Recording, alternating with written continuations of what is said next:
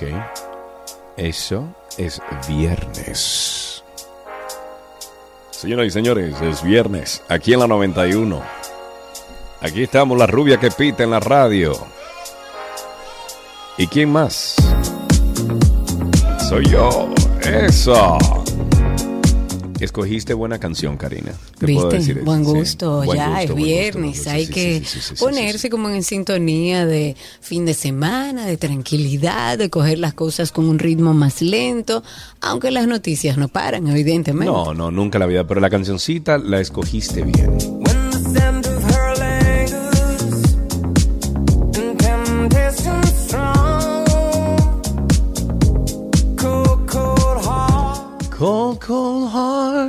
Run down by you. Buena canción, buena canción, buena canción.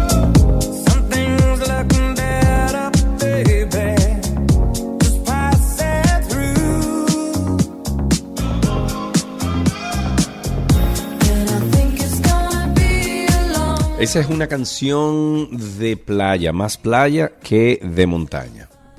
Sí, eso da Sí, sí, sí, movimiento. La, la- la montaña es como para estar tranquilitos, para beberte un vino, incluso hasta en soledad. Eso no, Un eso para chocolate playa. caliente. Yo que estoy aquí, yo estaba haciendo unas reuniones ahí fuera, en, en, en el balcón de donde estamos, y mm, alguien me preguntó, ¿dónde que tú estás? Y cuando le volteé la cámara, así todo verde, hay un campo de golf incluso enfrente de mí, pero está frío, porque ya es otoño aquí en Atlanta. claro, claro. Y entonces ya tú sabes que está frío, frío. Pero bueno, eh, pero sí, esa cancioncita da para uno sentarse en la playa, en algún sitio en la playa y contemplar En Portillo ahí, En- en, en mi Portillo. hermosa Samaná.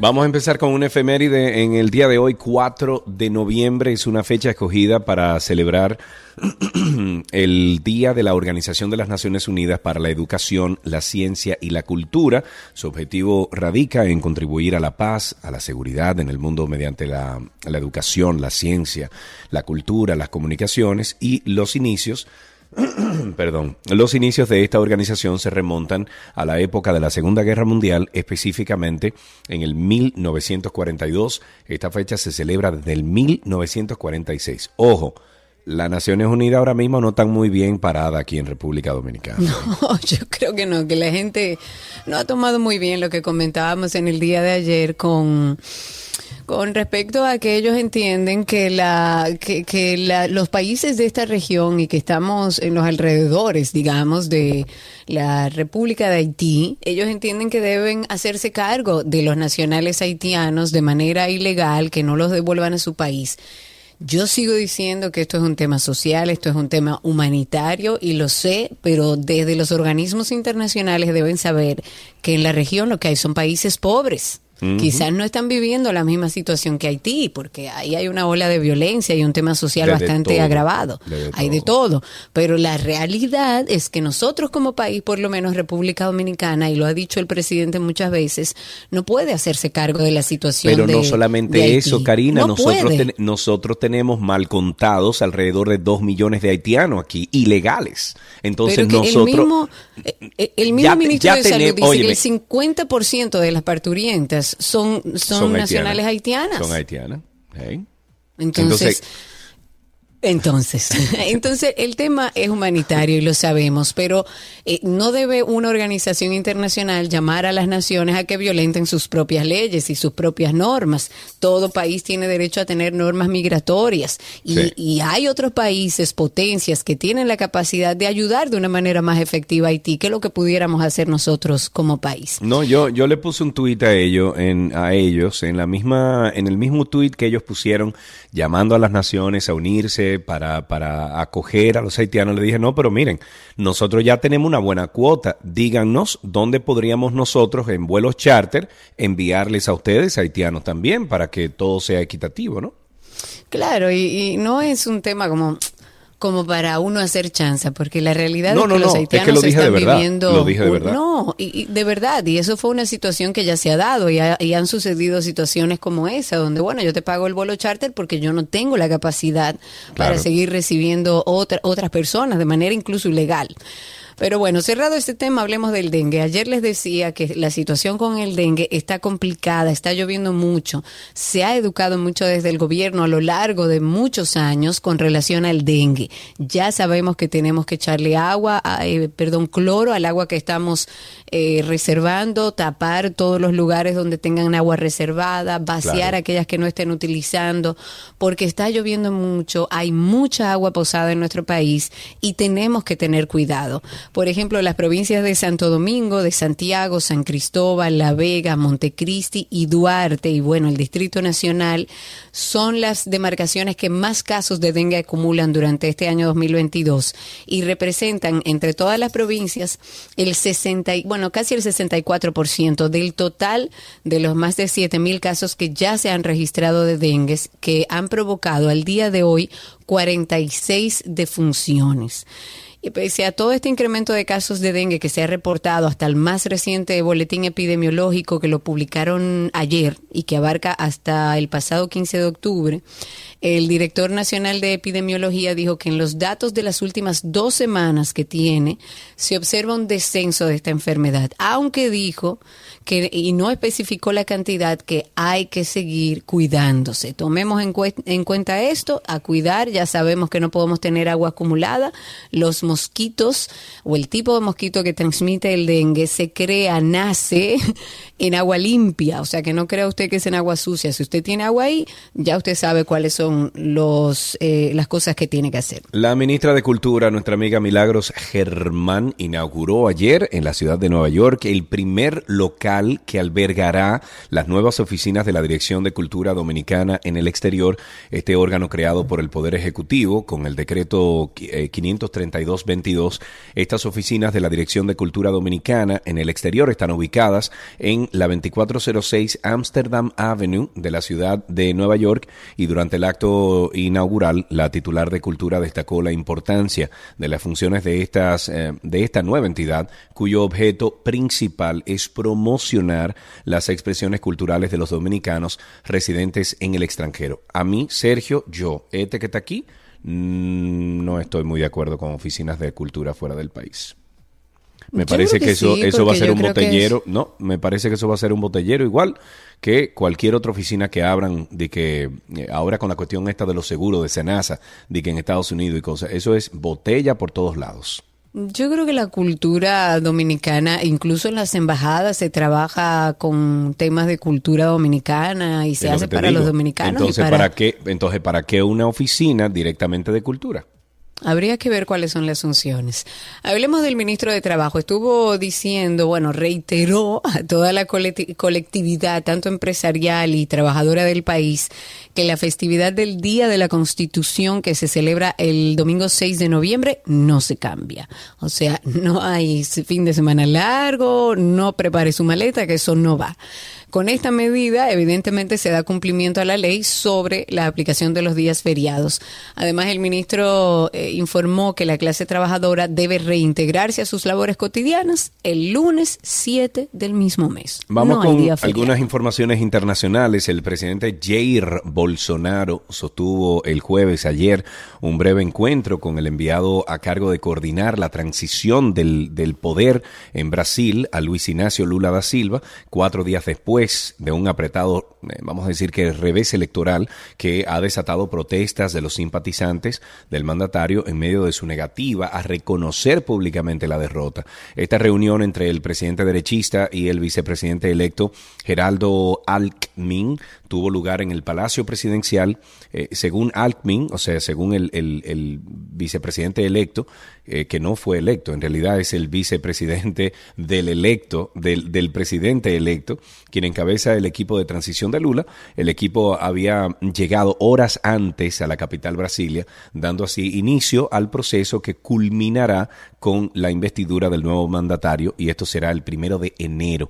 Y aunque Bolsonaro se negó a reconocer su derrota durante sus primeras declaraciones públicas el martes, eh, su jefe de despacho, Ciro Nogueira, dijo a los reporteros que había recibido autorización del mandatario para proceder con el proceso de transición. Ojalá que no se arme un lío.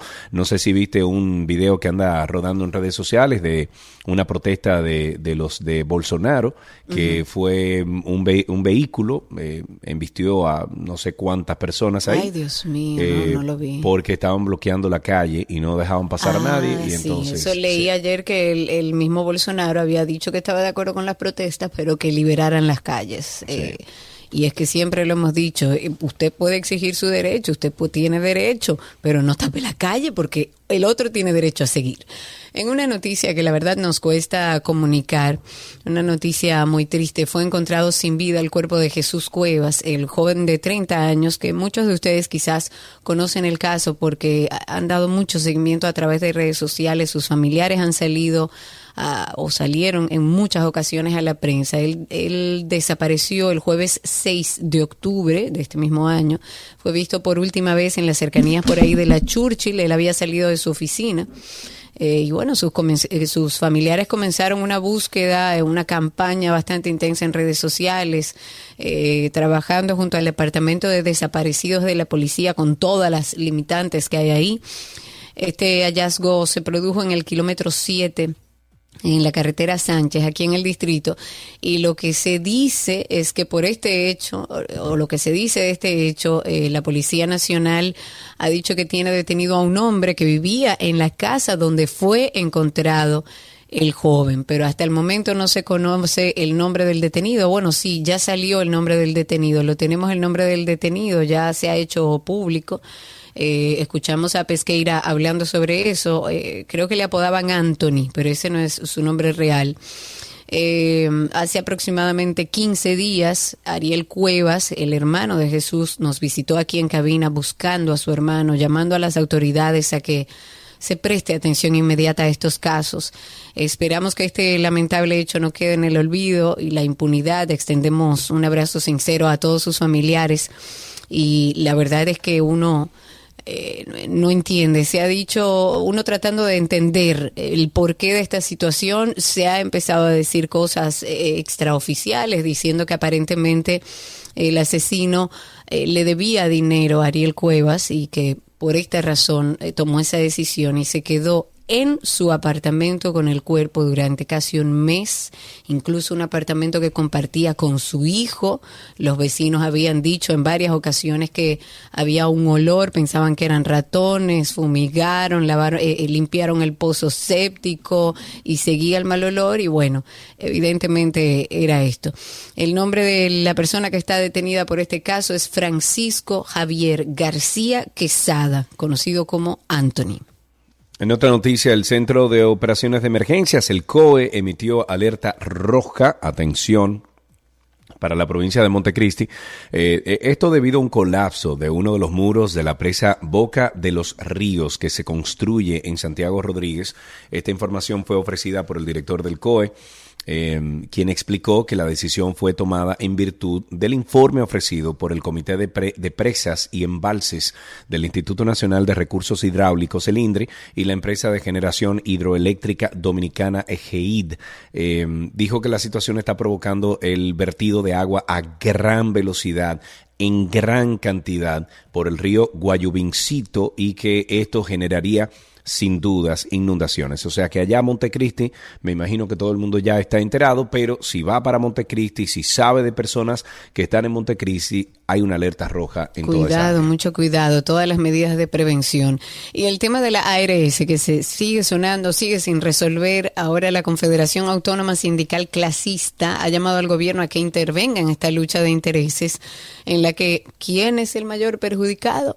La población. El Claro, presidente que representa a los trabajadores, Gabriel del Río, dijo que los afiliados del Sistema Dominicano de Seguridad Social y los trabajadores son quienes pagan las consecuencias cuando van a un centro hospitalario en busca de un servicio de salud y se les niega por los con- constantes paros. También dijo que fruto de todos estos problemas entre las ARS y el Colegio Médico Dominicano, el año pasado esa entidad sometió un recurso de amparo, logró una sentencia como medida precautoria con el fin de que desistiera de este tipo de prácticas que violentan el derecho a la salud. Eh, mientras tanto, eh, los diálogos no llevan a ningún lado, los afiliados pagan los platos rotos y seguimos en medio de esta discusión. Bueno, el presidente electo de Brasil, Luis Ignacio Lula da Silva, eh, por aquí hay alguien que dice lo siguiente.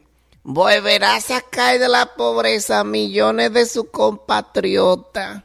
Que durante el gobierno de Jair Bol- Bolsonaro volvieron a hundirse en la penuria. Así dijo este martes eh, de esta semana el senador Antonio Maete, presidente del partido Primero la Gente, en sus palabras de felicitaciones al exmandatario, quien fue elegido como nuevo presidente de Brasil por tercera ocasión. Tras derrotar a Bolsonaro, también dijo, y cito, El pueblo de Brasil eligió un ciudadano como tú y como yo. Eso también dijo el legis- legislador tras señalar que Lula representa la dignidad, la esperanza de los trabajadores en Brasil y a todos aquellos que desean liberarse de las garras de la pobreza. Pero también tenemos que decir que eh, Bolsonaro, eh, perdón, Bolsonaro no, eh, el otro, el Lula Silva, estuvo envuelto en todo ese escándalo de Odebrecht. ¿Eh? O sea, no podemos pero olvidar yo creo eso. que Preso y todo, mm, detenido, o De sea, todo, sí. de todo. Mira, nos escribe un amigo en común hablando de lo de, mm, de la noticia que estabas dando de Boca de los Ríos. Sí. Él dice que este tipo de incidentes son el resultado natural de aquellas obras que se ejecutan a la cañona, Claro. contra viento y marea, Claro. vulnerando desde su génesis misma todos los procedimientos de la ley. Correcto. Él dice que eso se inició sin estudios de impacto ambiental, y Ah, al sol de hoy nunca pudo siquiera cumplir con los procedimientos. Que él dice que esa presa es una aberración, que está, Ah, eh, que, que ni siquiera va a generar electricidad, Vamos- vamos a llamar a ni le dará agua a Santiago Rodríguez, que eso es una vergüenza, es lo Ah, que bueno. es. Ah, pero que salga al aire con nosotros y que nos diga qué es lo que es. Eh, vamos a hablar con él cuando desarrollemos el caso. Mientras tanto, bienvenidos a todos. Recuerden que tenemos también nuestro podcast de Karina y Sergio After Dark. Ustedes ahí pueden encontrar muchísima información relacionada al bienestar, a la salud mental. Es un compromiso que tenemos Sergio y yo de llevar información a aquellas personas que lo necesitan, que están buscando respuestas, que incluso luego de- después de la pandemia se sienten poco funcionales, se sienten tristes, ansiosos. La salud mental es importante y por eso creamos este podcast donde ya tenemos casi 60 episodios con no, diferentes no, temas. más de 60. Más. Estamos llegando a 70, amiga. ¡Wow! Casi Gracias. 70 episodios, uno no se da cuenta, con informaciones de valor. Este es uno de ellos. After Dark. ¿Cómo sabemos que nuestro ego está exacerbado y traspasa la frontera de lo lógico y aceptable para vivir en convivencia con los demás? Mira, tú sabes que el ego no es más que el exceso de valoración de uno mismo que tiene la persona y Pero existen otras señales que nos hacen ver que alguien se quiere mucho a sí mismo y demuestra poco interés hacia los demás. influye mucho lo que es la crianza, el ambiente donde te desarrollas, donde te vas evolucionando como persona, en la sociedad, en la cultura. Todo esto va a influenciar en el desarrollo del ego del ser humano. Karina y Sergio. After Dark. Karina y Sergio After Dark está en todas las plataformas de podcast. Nos pueden buscar como Karina Larrauri o Sergio Carlo dentro de alguna de esas plataformas. Pero si usted no sabe lo que es un podcast, vaya a Google y en Google usted coloca ahí Karina y Sergio After Dark. O ponen Sergio Carlo Podcast, Karina Larrauri Podcast y de inmediato le va a salir una lista de absolutamente todas las plataformas donde estamos disponibles. Así empezamos 12 y 2 en el día de hoy, viernes, que te quiero viernes, noviembre 4 del año 2022. Ya regresamos. Todo lo que quieres está en 12 y 2.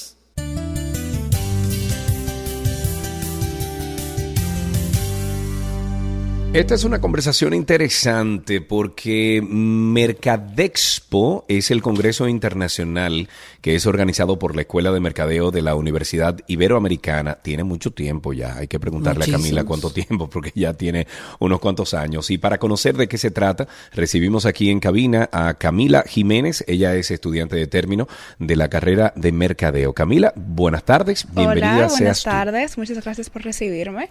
Bueno, para Un nosotros es un placer. ¿Cuántos años tiene Mercadexpo? Porque que yo recuerde, yo hice cosas ahí para Chévere Nights hace 12, 15 años. Más, eh, bueno, yo Sí. si mal no recuerdo, eso es de la promoción de mi hermano.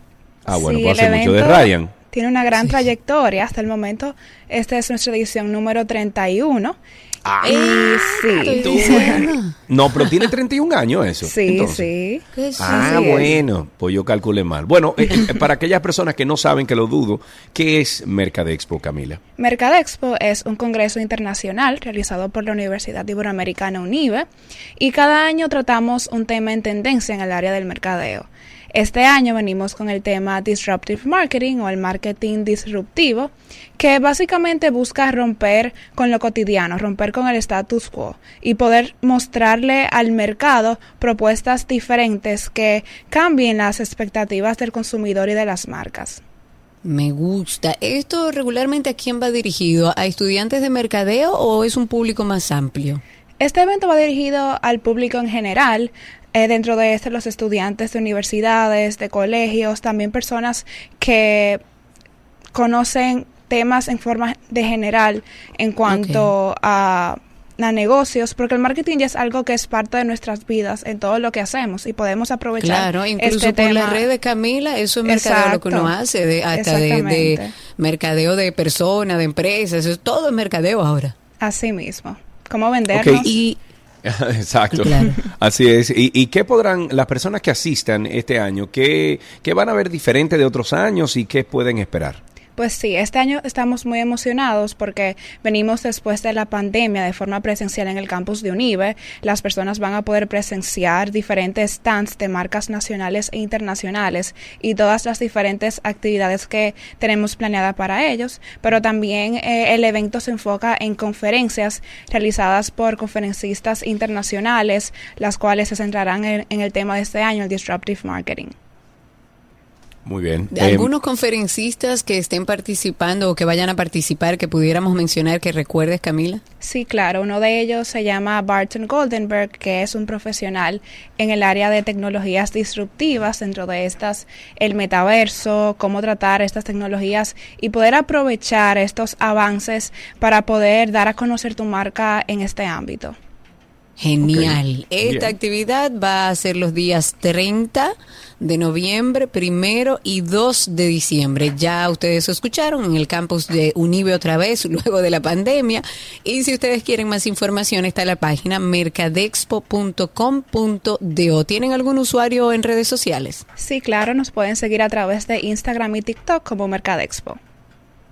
Ok, bien, ahí tienen toda la información entonces. Camila, muchísimas gracias por haber aceptado nuestra invitación aquí en 12 y 2. Un abrazo para ti. Igualmente, muchísimas gracias.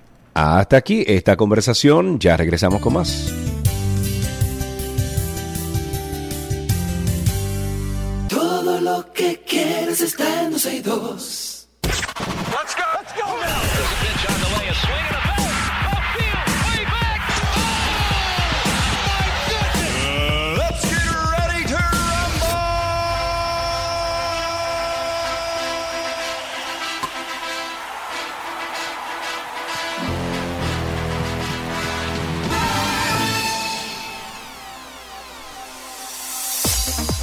Vamos a comentar algunas noticias del mundo deportivo y para esto hemos invitado en el día de hoy a nuestro gran amigo Eduard Tavares para que nos hable de los principales acontecimientos del ámbito deportivo. Eduard, amigo, ¿cómo estás?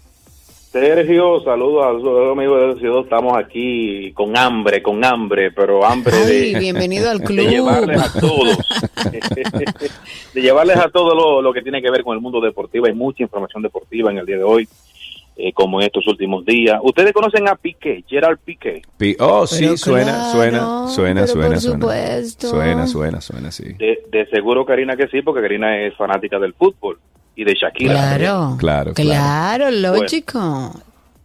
Sí, Piqué que ha sido noticia últimamente porque no solamente por lo del fútbol, sino por lo, la ruptura con Shakira y el tema aquel que sacaron. Bueno, Piqué se retira mañana, anunció en su cuenta de Instagram en el día de ayer. Piqué se va como uno de los grandes jugadores del FC Barcelona, que mañana estará jugando en la liga.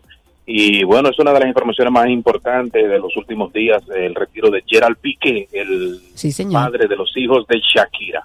Pero también a nivel local tenemos baloncesto local, por ejemplo, ayer fue la final del baloncesto superior distrital, Bameso ganó el torneo, el Club Bajo, Barrio Mejoramiento Social, es el nombre correcto, le ganó al Mauricio Báez y de esta manera logra su tercer título. Bameso ha ido tres veces a la final y ha ganado las tres. Hay que destacar algo, Sergio, a Karina, amigos de dos y dos. Este fue un torneo que yo pienso que le puede lavar la cara, que puede ser como ejemplo para los que vienen, porque recuérdate que en los 80 era un torneo bien organizado, la gente era enferma con el baloncesto de la capital Sí. dominicana, pero el tema de la inseguridad sobre todo, eh, muchos pleitos que se armaban, hasta muertes en el Palacio de los Deportes y en los alrededores, la gente dejó de ir con la familia, entonces dejó Sí. de ser un deporte como el béisbol, la gente iba un domingo en la tarde a ver con sus hijos, y entonces ya le cogió miedo.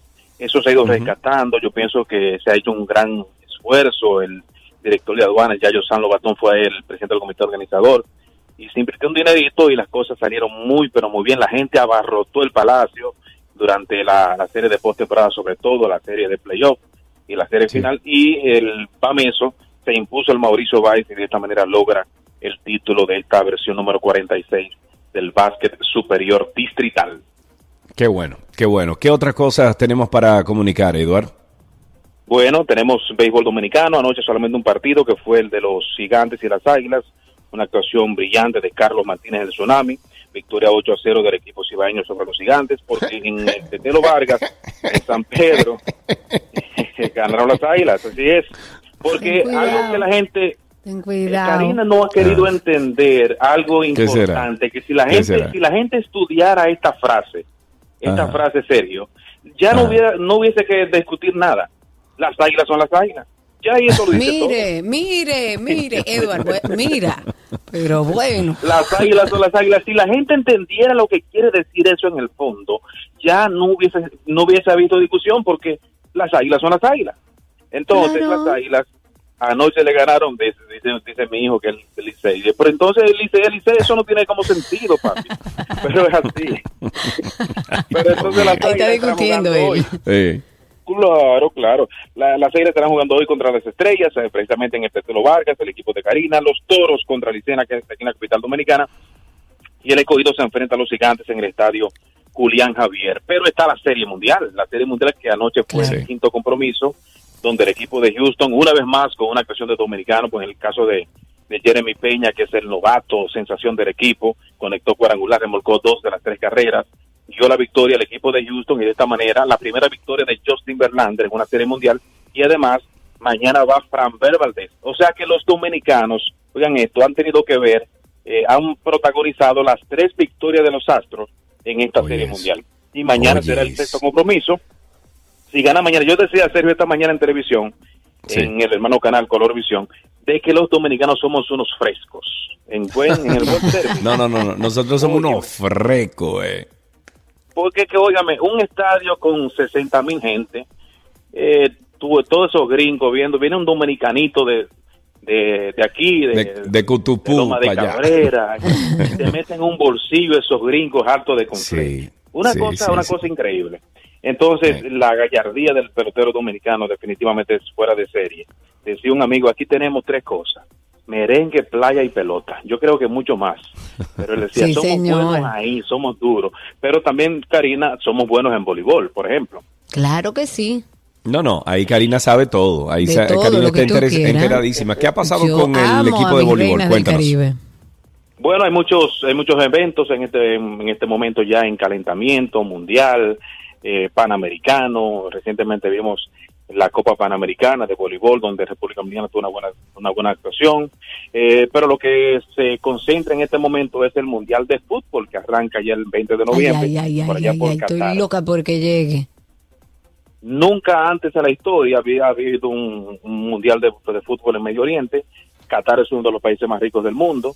Se espera más de 1.2 millones de turistas eh, durante estos días. Se eliminó ya la restricción del COVID y además, algo importante, Sergio, que Sí. se eliminó el tema de el consumo de alcohol en el estadio. Ellos Oh. no querían que la gente tomara su cervecita ni su roncito entonces, por el Bueno. tema religioso. Pelota sin Y eso- cervecita. no, eso como que no pega, eso como que no pega. Entonces hay un No, no, patrocinador que es de cerveza que dijo, no, no, no, pero hay que quitarme eso. Y efectivamente ya Qatar se adaptó, el tema de la religión se echó un poquito a un lado, por, lo- por lo menos en estos días, y va a llevarse a cabo desde el próximo 20. Es la primera vez, además, que se va a llevar a cabo un mundial de fútbol en invierno, porque regularmente se hace en verano. Sí. Pero el tema del calor en Medio Oriente es una cosa de otro de otro Para nivel. morirse, entonces, claro. Esa fue la esa fue la idea. Entonces sigue hoy la pelota dominicana con tres encuentros, ya lo decíamos. Sigue la acción de la Grande Liga mañana, la, el sexto compromiso. Si gana mañana Houston, es el campeón mundial. Mientras tanto, si gana Filadelfia, se empata la serie a tres y van a un séptimo y último partido de este clásico de otoño.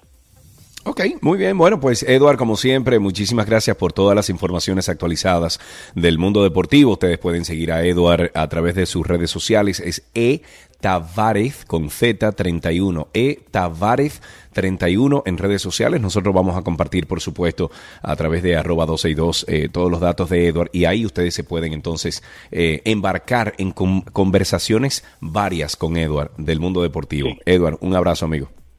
Buen fin de semana para todos. Igualmente, hasta aquí Deportes en 12 y 2.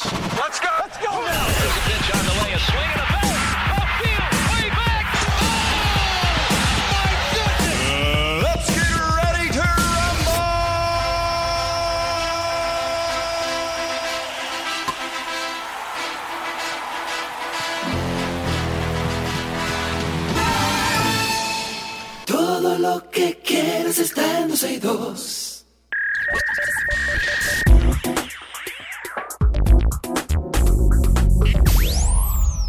Estamos en lo mejor de la web en 12 y 2. Arrancamos con los populares grupos de WhatsApp. Eh, ahora tendrán una nueva función que promete revolucionar el uso de la aplicación de mensajería. Bueno, pues Meta, que es la compañía dueña de WhatsApp, todos saben, así como de redes sociales como Facebook, Instagram, anunció este jueves en un comunicado que permitirá crear comunidades en su plataforma. Esto quiere decir que los usuarios podrán conectar varios grupos bajo un mismo paraguas eh, con comunica eh, y, y- y está diciendo, lo estoy citando, dice con comunidades, nuestro objetivo es elevar el nivel de cómo las organizaciones se comunican con un nivel de privacidad y seguridad que no se encuentra en ningún otro lugar. Eso dijo la empresa en un comunicado de prensa. Eh, también explicaron que las alternativas disponibles en la actualidad requieren que las aplicaciones o empresas de software confíen en una copia de sus mensajes y que a su entender merecen el mayor nivel de seguridad que brinda el cifrado de extremo a extremo. Y estoy citando, dice, hoy presentamos comunidades en WhatsApp, una mejora en los grupos al permitir crear subgrupos, varios hilos de conversación y notificaciones por avisos. Eso anunció en un corto video en Facebook eh, el mismo Mark Zuckerberg, el director de ejecutivo de Meta. Y ojo, mucho ojo. eh, ahí está Mickey. Mickey me está llamando increíble. ¿Tú puedes creerlo?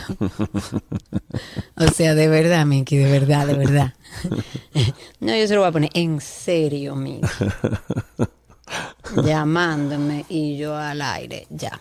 Ok, vamos a comentar algo que deben tener en cuenta. Cuidado con los correos que suplantan a Twitter y que andan ofreciendo mantener su cuenta verificada de forma gratuita. Ojo, recuerden que cuando estábamos hablando con Orlando, una de las cosas que se había establecido con este tema y que, que sucedió con Instagram es que muchas personas habían perdido su check. Y en medio de todo este lío que mucho no se ha informado eh, desde Instagram, Twitter y qué sé yo cuánto, y todo este lío que se armó, pues bueno, Elon Musk ha planteado en redes a partir de ahora cobrar para que los usuarios ya verificados en la plataforma puedan mantener esa insignia azul. Yo lo veo Hay bien. una... ¿Eh? Yo lo veo bien. Porque viene con otros beneficios. No, pero viene, viene con otros mone- beneficios. Por ejemplo, la colocación de videos de 10 minutos. O sea, hay un sinnúmero de beneficios que eh, te va a dar el hecho de tú pagar esos 8 dólares. Bueno, pero lo que tienen que tener en cuenta es que sí, aparentemente se va a empezar a cobrar para aquellas personas que están verificados dentro de la plataforma de Twitter. Y esta es una noticia que los timadores, los ladrones, los antisociales, desaprensivos han aprovechado para intentar engañar a los usuarios. ¿Y qué están haciendo? Están enviando correos electrónicos en inglés, supuestamente de parte de Twitter, y en ese correo se les pide a, esos perfiles verificados que confirmen su identidad y de este modo que eviten pagar para mantener su estatus en las redes sociales. Básicamente te dicen, mira, si tú ahora confirmas que esta es tu identidad, pues a partir de ahora que se va a empezar a cobrar, no te van a cobrar. Sin embargo, se trata de un caso de phishing. Los timadores se hacen pasar por Twitter para poder robar las contraseñas de los usuarios con cuenta verificada. Dice, no pierdas tu estado verificado gratis. Así es como dice el correo en inglés que está llegando a algunos usuarios y del que ha advertido el medio especializado en tecnología. Un medio especializado en tecnología dice, para recibir la insignia de verificación de forma gratuita perma- y permanente, confirme que es una persona conocida. Si no proporciona verificación, pagará 19,99 cada mes como otros usuarios.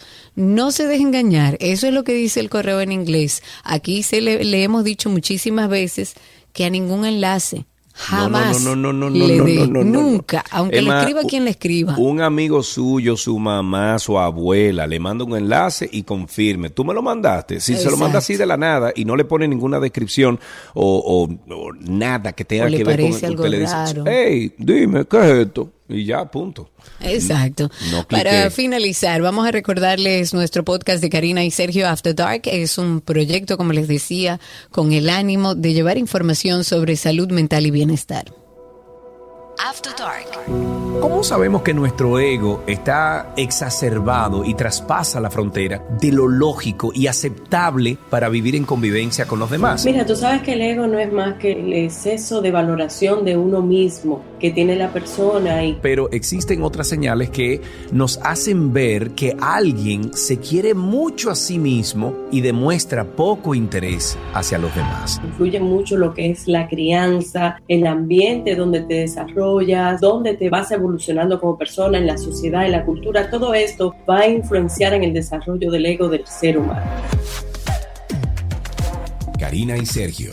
After Dark. Karina y Sergio After Dark está disponible en todas las plataformas de podcast. Lo más fácil que usted puede hacer es entrar a Google, google.com, y ahí le pone Karina Larrauri Podcast o Sergio Carlo Podcast. Incluso puede utilizar el mismo nombre de Karina y Sergio After Dark Podcast e inmediatamente le sale, usted elige cualquiera. Si usted no tiene una aplicación ahora mismo, si usted tiene iOS, si usted tiene un iPhone, eh, hay una aplicación ya nativa que se llama Podcast. Usted la busca ahí, es como morada con unos circulitos adentro.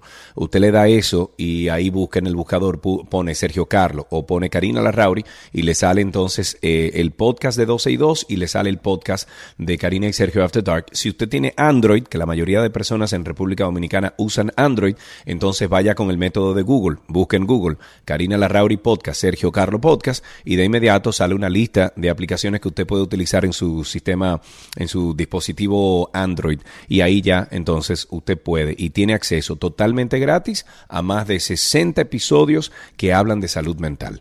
Hasta aquí lo mejor de la web en 12 y 2.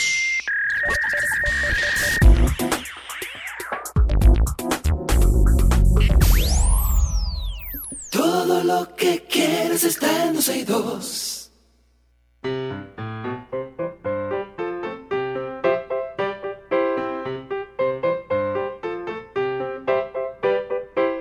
Suena la cancioncita siempre que le dice a nuestros niños que es hora de hablar aquí en la radio con nosotros. Y tenemos a Ronald en la línea. Buenas tardes, Ronald, ¿cómo estás? Bien, Qué bueno, Ronald. ¿Qué edad tú tienes? ¿Cuántos años? seis. Seis años. ¿Y fuiste al colegio esta mañana, Ronald? Muy bien. Muy bien. Y, pero fuiste, fuiste al colegio esta mañana. ¿Sí o no? No, no fuiste. Ok. ¿Por qué no fuiste al colegio esta mañana?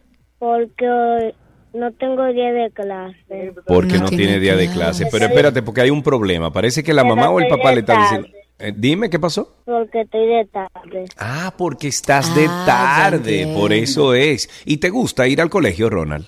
Sí. ¿Qué es lo que más te gusta del colegio? Porque la profesora me trata muy bien. Ay, qué rico. Ay, qué rico. Y soy el presidente de mi escuela. Ah, pero tú eres el presidente de tu clase. Wow, pero muy bien. ¿Y, y qué tú, a ver, cómo tú conseguiste esa presidencia de la escuela? ¿Qué, qué haces tú por el bien de tus compañeros? Decirle que hagan silencio. Por si la profe me dice que hagan silencio. Muy bien, o sea que usted como un asistente profesor ahí y por eso tenemos regalitos para ti aquí en 12 y 2. Gracias por llamar y por compartir con nosotros. Al regreso tenemos cine, tenemos tránsito y circo, tenemos todo el contenido de 12 y 2. Quédense con nosotros.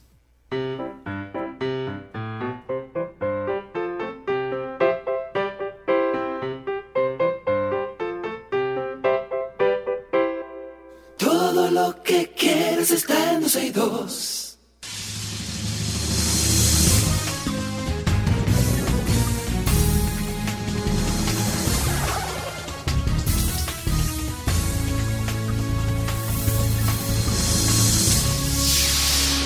Ya estamos en cine en 12 y 2 y cuando hablamos de cine aquí recibimos a nuestra gran amiga y progenitora también de Wow, Sergio. Sí, o, o- sí, o, o- o, eh, Progenitora sí, sí, de- sí, sí, progenitora. No, sí, de- tú no. puedes decir, pues bueno, Sí. que Wow. productora, Ah, bueno, tú lo ves. Bueno, ya tú ves.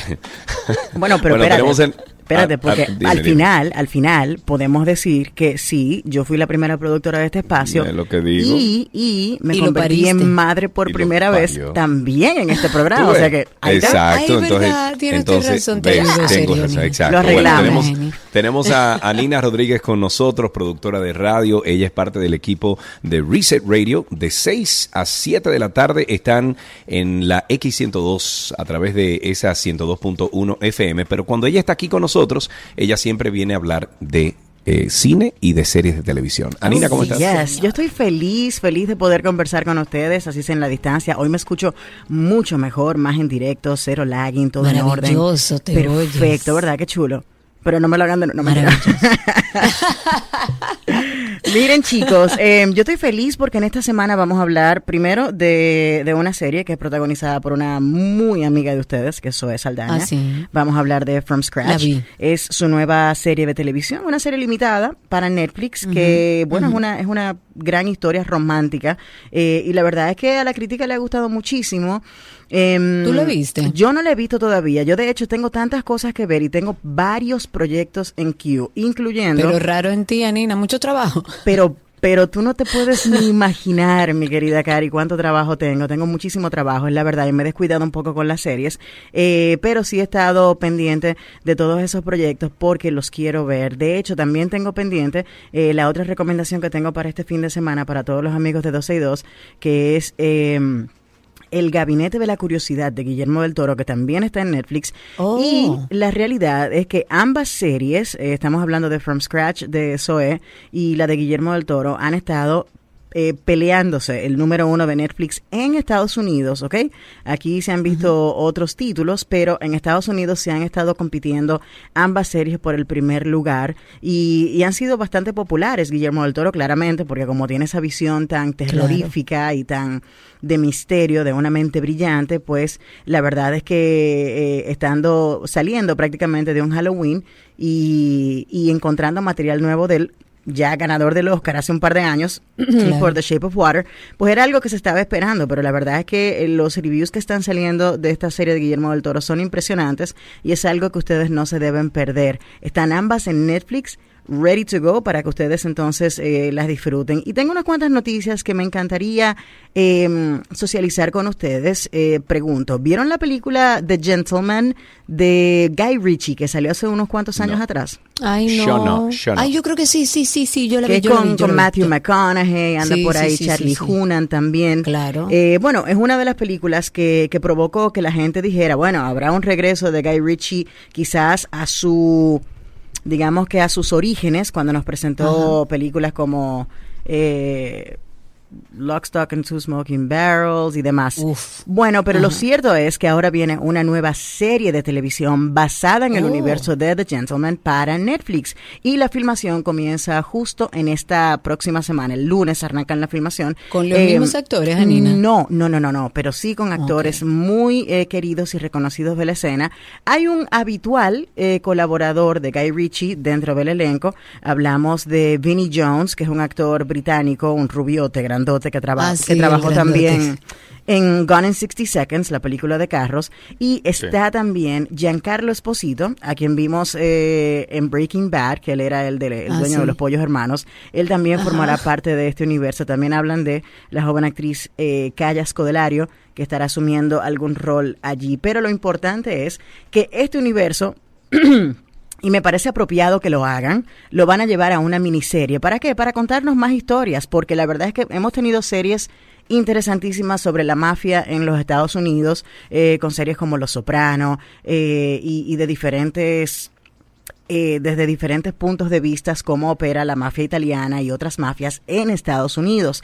Pero las películas de Guy Ritchie nos muestran ese bajo mundo británico que quizás no muchos conocen y tal vez series de televisión como Peaky Blinders eh, y otros proyectos similares han puesto en la palestra ese bajo mundo inglés y es lo que vamos a conocer de la mano de Guy Ritchie produciendo esta nueva serie para Netflix. Así que yo estoy muy emocionada de ver lo que pueda suceder y que el próximo año entonces ya tengamos esta serie completamente lista para eh, conocer todo lo que, lo que se han inventado. Eh, bien. y otra noticia, no sé si la conocían chicos, y esta sí me llamó muchísimo la atención porque primero pienso que es importante que se lleve a cabo un proyecto de esta naturaleza.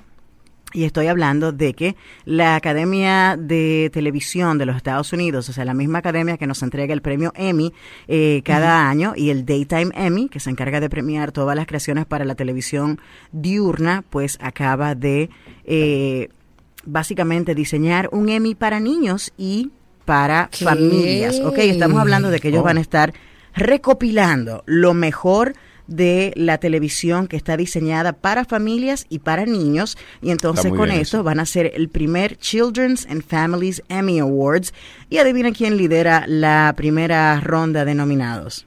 ¿Quién? ¿Quién? Netflix, por Stranger supuesto. Things. No, no, no, Netflix. Ah, bueno, ok. Netflix. en Pero este es caso, interesante porque No, yo iba a decir Toquicha, pero... no, imposible, Sergio Carlos. Vamos a respetarnos, Sergio Carlos.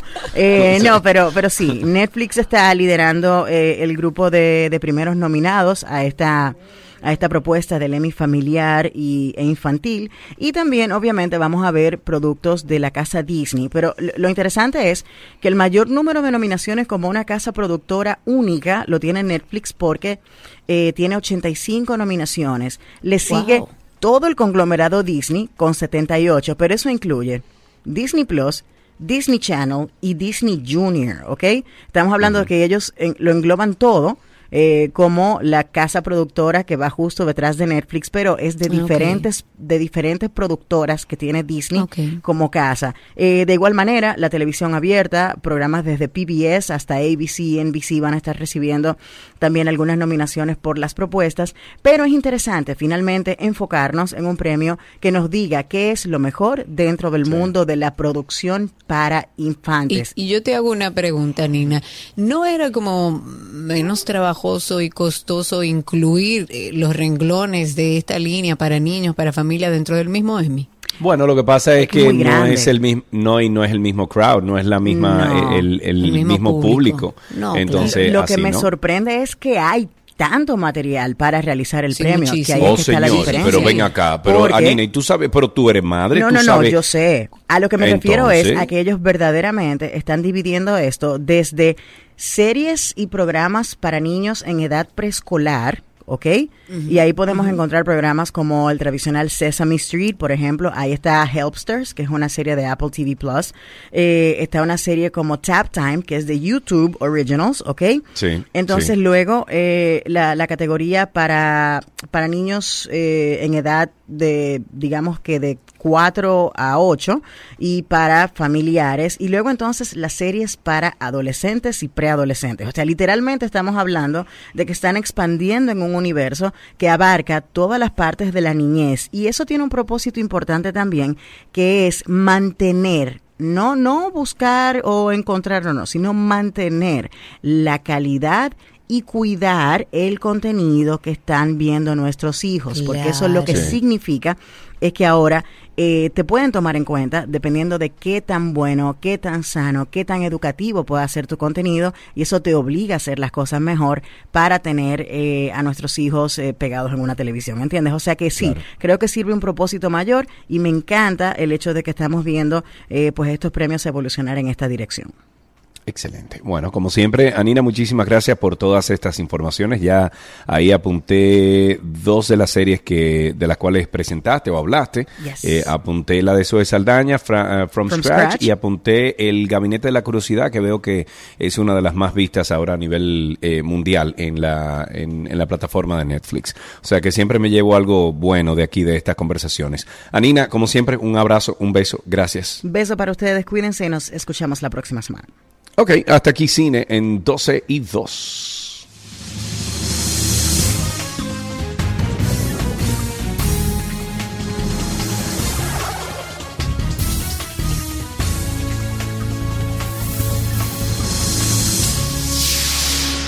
Todo lo que quieres está en 12 y 2.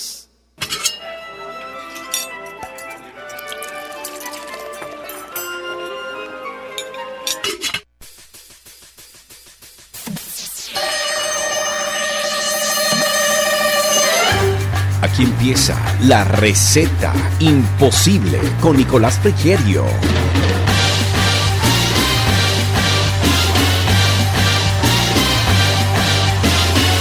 Bueno, los amigos de Spaces estaban escuchándonos cuando estábamos hablando con Nico sobre cosas de la vida, platos que hemos visto. Y ayer Uy, yo le qué decía buena comida. Que yo vi en una serie de televisión como eh, que están explorando Italia, hacían un pan, este pan era grande, le quitaban la tapa, adentro le echaban la pasta con la carne, los vegetales, tapaban el pan de nuevo con esa misma tapita de pan que quitaron y lo envolvían, eso dura 5 o 6 horas, ahí como cocinándose solo, me imagino.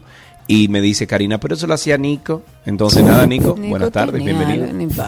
Nicolás Frigerio, nuestra receta imposible. Amigo, ¿cómo está todo?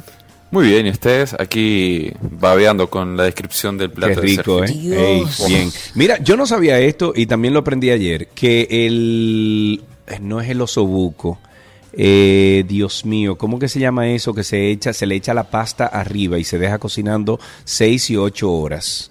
O sea, se le echa la salsa arriba. eh, es como con carne, con, con muchísimas cosas. Entonces, ay, eso tiene un nombre. No, Te voy a tiene que averiguar. el Te voy a nombre, averiguar. amigo, Sí. tiene que averiguar el nombre. Mientras tanto, va- vamos a ir con Nico hablando de algunos ingredientes que necesitamos para preparar el último desayuno de la semana, porque hemos hecho toda esta semana de desayunos para que usted disfrute la comida que para mí es como la mejor del día. Eh, bueno, ti- tiene que ser buena, porque como es la primera, hay que, y sí, hay, hay que ponerle claro, ganas. a empezar el día como se debe. Exacto. Bueno, vamos a preparar, eh, a ver, unos huevos rancheros, eh, un poquito a nuestro modo, vamos a decir, Eh, para no para no complicar mucho y que se pueda hacer sobre todo ahí en el momento. Eh, lo que vamos a necesitar es cebolla, pimiento, que en este caso vamos a utilizar pimiento verde. Si encontramos en el súper y si les gusta, que a veces para el desayuno quizás es un poquito pesado, pero podemos utilizar un poquito de jalapeño también, que le va a ir súper bien. Vamos a utilizar tomate, pero en este caso, eh, por lo menos la forma en la que yo he logrado como estandarizar la receta y que siempre quede bien, quede igual y bien sabrosa, es con tomate del enlatado, del que ya viene eh, cortado, que viene en, da- en dados. Ah, ok. que se- está buenísimo porque los dados se mantienen eh, súper bien en cuanto a textura y tiene la parte de la salsita y eso que, que le da eh, pues sabor y le da humedad también al plato. Ok.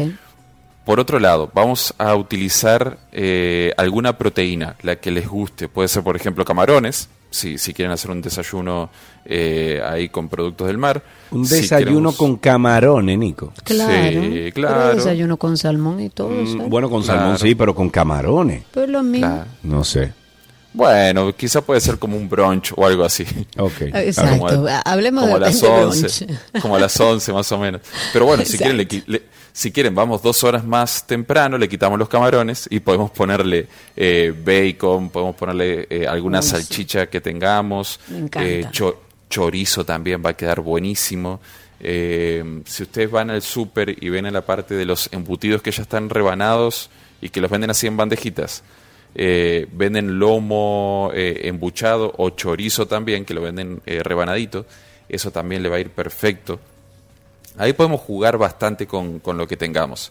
Vamos a necesitar también huevos, que esto no, no puede, no puede faltar. Y por último, eh, tortillas de las que son de maíz, que las vamos o a freír o las podemos hornear también o darle un toquecito en el air fryer.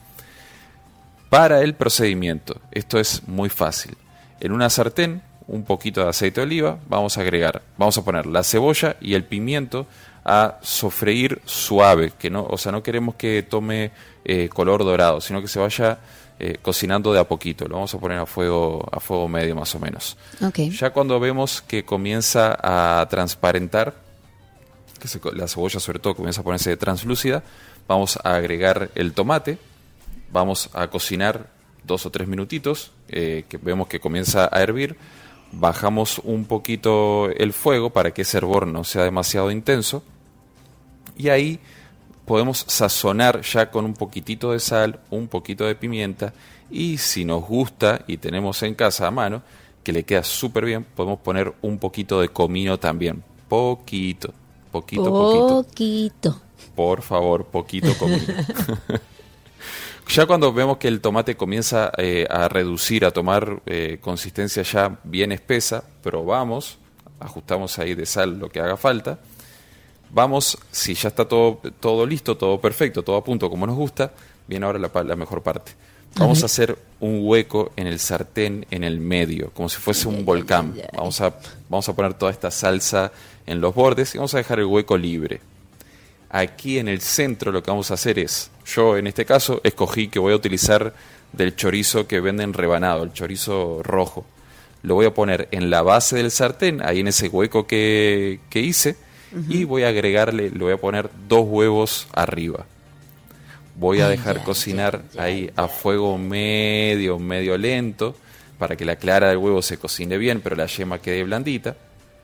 Ya cuando la clara está bien cocinada, retiramos del, del fuego, podemos poner un poquito de perejil o cilantro por arriba si nos gusta, acompañamos con las tortillas y listo. Ay, ay, ay.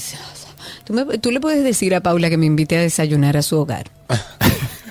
No, pero ustedes los voy a tener que invitar. No, no, no, no, no, no, no. Por Pero esto es favor. increíble. O sea, increíble. Es hambre que tengo. Me van a quebrar, en, en una semana me quiebran. Dios mío. Yo ni Nicolás. Frigerio es el responsable de que este último día de la semana, viernes, se llame la receta imposible, porque él ha decidido no enviarla, pero él está en redes sociales, pregúntele cualquier cosa, búsquelos, co- búsquelo como Nico el Chefo en Instagram, así puede conseguirlo. Nico, gracias. A ustedes, buen fin de semana. Para ti también. Un abrazo y hasta aquí nuestra receta del día.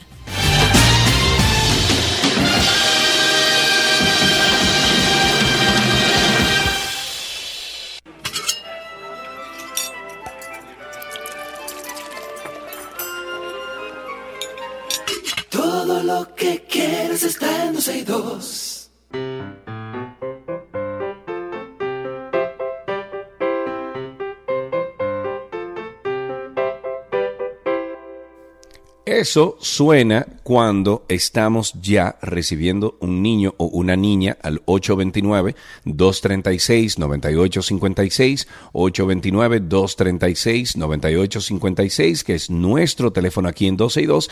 Y ya tenemos en la línea, Cari, a Carlos. Hola, Carlos, ¿cómo estás? Bien, Qué bueno, Carlos. ¿Qué edad tú tienes? ¿Cuántos años? yo tengo siete, pero soy el más grande de mi curso. Ah, Claro, bueno, tú o tienes sea, siete, ¿qué te pero... pasa? Ok, pero Claro. perdón, Carlos, ¿tú te sientes que tienes que 15, 20 años, más o menos? No. Como 25 por Como ahí. 25, por Dios, pero yo lo sabía. O sea, Carlos, cuando tú te estabas tomando el café esta mañana, antes de salir para el trabajo, yo recuerdo todo lo que te pasó. ¿Cuál fue la noticia que tú leíste esta mañana, Carlos? Oh, que la reina Isabela se murió. Bueno, está bien, está un Hace poco rato, atrasada. está Sí. tarde. Parece que era un periódico viejo, pero un, está un bien. poco atrasada la noticia, pero bueno, en, eh, dime en, en qué curso tú estás, Carlos. En tercero, En tercero, ok. Y tú dices que tú eres el más grande de tu curso. Eh, no, en verdad yo soy el más grande de mi curso. Que ah, de verdad, muchacho. Pero tú ¿por qué eres más grande. mentira? Pero perdón, ¿tú eres más grande en edad o tú eres más grande de tamaño? De tamaño. De tamaño. Entonces, ¿eso no te crea a ti como un sentido de responsabilidad ante tus amiguitos? O sea, yo me imagino que tú cuidas a tus amiguitos. Sí. Sí, sí, ok, ok. Ok, ahora hablemos de qué aprendiste hoy. ¿Qué aprendiste? O que en informática, el Microsoft sirve para añadir nuevas pestañas y muchas cosas más. Ah, muy pero bien, me parece muy bien. Me gusta, le están enseñando, te están enseñando informática, Claro, en todos los colegios, Sergio. pero ahí se da. Oh, pero claro, No sé. por Dios. ¿Y qué más tú Carlos. sabes, por ejemplo, de informática? ¿Qué, qué, qué más tú sabes hacer en, en la computadora? Jugar. Jugar, claro. Muy bien. lo- Bueno, pues chévere. Carlos, muchísimas gracias por haber llamado en el día de hoy. Tenemos regalitos para ti. eh, y qué bueno que eres el más grande de la clase. Eh, dice el, el abuelo de Spider-Man que con, con, a ver, con gran poder recibes... eh, no, Una tienes que tener una gran responsabilidad. exacto. Con Más gran poder viene una vez, vamos a ver, hasta aquí. Hasta aquí, ¿qué aprendiste Sí, ¿qué hoy? aprendiste?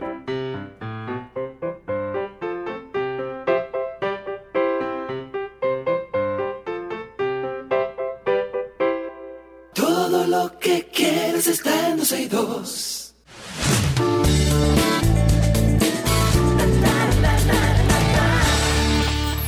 Vámonos con algunas informaciones del mundo del entretenimiento. Eh, hoy se estrena la cuarta temporada de The Manifest, la cual será la última de la historia de los pasajeros del vuelo 828. Esta serie finalizó su tercera temporada durante el 2021. Sin embargo, tras la cancelación por parte de NBC, los fans debieron esperar mucho más tiempo para que la nueva entrega llegara a la pantalla. La producción fue renovada por Netflix tras una campaña por parte de los seguidores a través de redes sociales. La serie es protagonizada por Josh Dallas y Melissa Roxburgh. Lo que, bueno, muchos fans consideran curioso es que Netflix anunció su renovación para una temporada más el 28 de agosto del 2021, coincidencialmente el mismo número que el vuelo 828 y llegará a la pantalla Oh, en otra Dios. fecha clave. Hoy 4 de noviembre, día en que los pasajeros de la serie regresan al nuevo mundo. Oh, mi Dios. Señores, oigan esta canción. Es una canción que a muchos les va a conectar con algo seguro.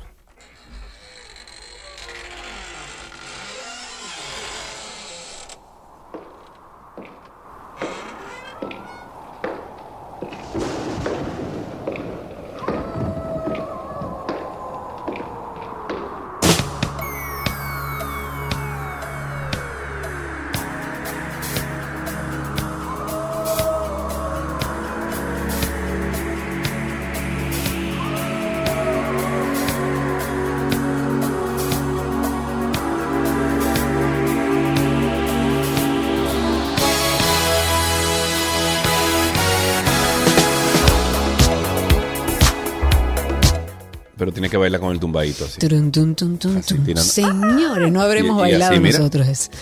¿Se acuerda? Que era, que era como...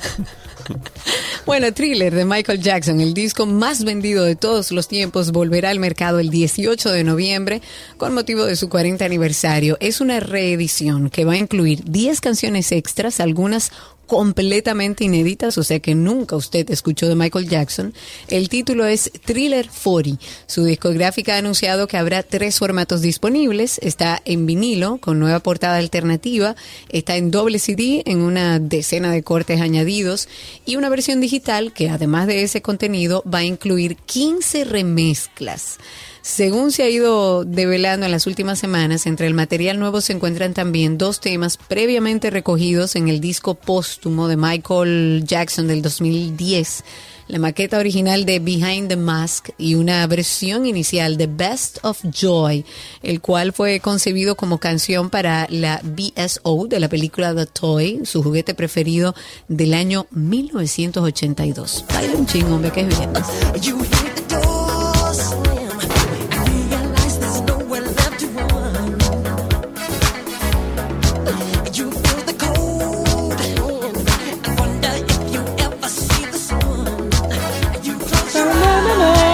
Bueno, si nos ponemos a escuchar eso, no terminamos en el día de hoy. Pero bien, eh, es Adele, Adele, no Adela ni Aide, es Adele. La cantante Adele, una de las más exitosas estrellas de pop actual, aprovechando un encuentro con sus fans a los que presentó sus últimas canciones para confirmar cómo se pronuncia realmente su nombre, algo que muchos parecían ignorar. Esto fue durante un encuentro titulado Happy Hour con Adele, que fue transmitido en YouTube y que consistió en una sesión de preguntas y respuestas con sus seguidores. La cantante destacó que una de sus fans le había hecho una pregunta y pronunciado su nombre de forma incorrecta, lo que la llevó a hacer la aclaración. Oye, hey, es Adele, Y no eso ha dado la vuelta al mundo. Sí, sí, sí, Vamos a escuchar un poquito de la canción de Rolling in the Deep. de- Espérate, Oigan espérate, bien, pues correctamente cómo se pronuncia Ok. Adele.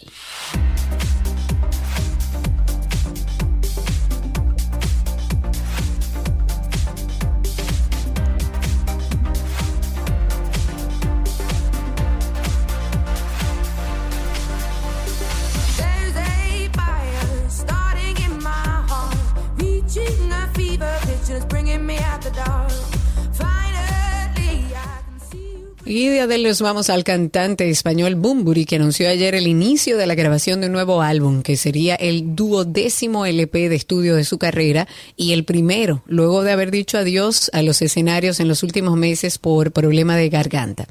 Todo a punto. Empieza la grabación en algún estudio en el planeta Tierra. Eso escribió Bumburi en un mensaje de su perfil oficial de Twitter que acompaña una foto suya donde se le ve, bueno, trabajando. La noticia llega después de que con todo el dolor de su corazón, Bumburi anunciara la cancelación de todos los conciertos que tenía previsto celebrar este año por causas médicas, tanto en el continente americano como en el europeo. Ok, Cromosoma 21. Esta es la primera serie en Chile con actores con síndrome de Down como protagonistas. Esta eh, serie se estrenó el 14 de octubre. Ese día fue el tema más comentado en red social en Twitter a raíz de los dilemas que plantea, porque la ficción cuenta un caso de investigación policial sobre un joven de que, que tiene síndrome de Down involucrado en un crimen y está protagonizada por Valentina Moore, está Claudia Di Girolamo, Gastón Salgado, Mario Horton y Daniel Muñoz. Sería interesante ver esto. Y con esto, antes de despedir, queremos siempre invitarles a ustedes a que pasen por nuestro contenido en podcast. Se llama Karina y Sergio After Dark. After Dark. ¿Cómo sabemos que nuestro ego está exacerbado y traspasa la frontera de lo lógico y aceptable para vivir en convivencia con los demás? Mira, tú sabes que el ego no es más que el exceso de valoración de uno mismo que tiene la persona y Pero existen otras señales que nos hacen ver que alguien se quiere mucho a sí mismo y demuestra poco interés hacia los demás. influye mucho lo que es la crianza, el ambiente donde te desarrollas, donde te vas evolucionando como persona, en la sociedad, en la cultura. Todo esto va a influenciar en el desarrollo del ego del ser humano. Karina y Sergio. After Dark. Karina y Sergio After Dark está en todas las plataformas de podcast. Nos pueden buscar como Karina Larrauri o Sergio Carlo en el buscador. Si no, usted entra a Google y en Google ahí usted pone Karina Larrauri Podcast o Sergio Carlo Podcast o Karina y Sergio After Dark y le sale la lista de todos los distribuidores donde estamos disponibles. Hasta aquí, entretenimiento en 12 y 2.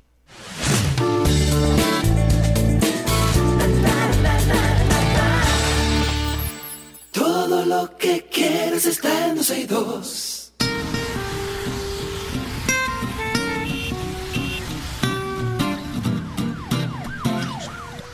Estamos ya en Tránsito y Circo. El teléfono en cabina es 829-236-9856. 829, agéndelo, 829-236-9856 y a través de Twitter Spaces. Recuerden que por ahí en Twitter nos buscan como 12 y 2 y pueden escucharnos en vivo y por esa misma vía también participar con nosotros. 12 y 2.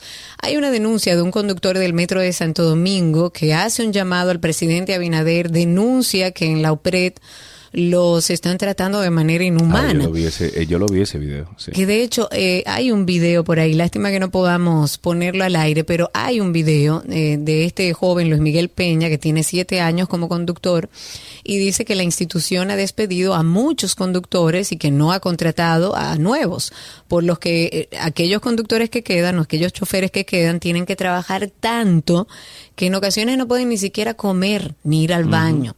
Y también denunció que quieren cancelar a los que se oponen y exige que, de ser así, le paguen sus prestaciones y lo dejen irse. Trato más humano. Estuve viendo el video y la verdad eh, es un Si eso es así señor- como él lo describe, eh, eso es es un inhumano. abuso. Inhumano. Es, es un inhumano. abuso. Es Inhumano. un abuso. Eh, 829-236-9856. 829-236-9856. El teléfono aquí en 12 y 2. Pueden comenzar a llamar. También estamos en Twitter Spaces, arroba 12 y 2 en Twitter Spaces. Recordatorio amistoso. Desde el día de hoy, usted puede, digo, ya hace unas Desde cuantas hace semanas. días. Sí, sí, pero hoy mismo usted puede entrar a la dgii.gov.do,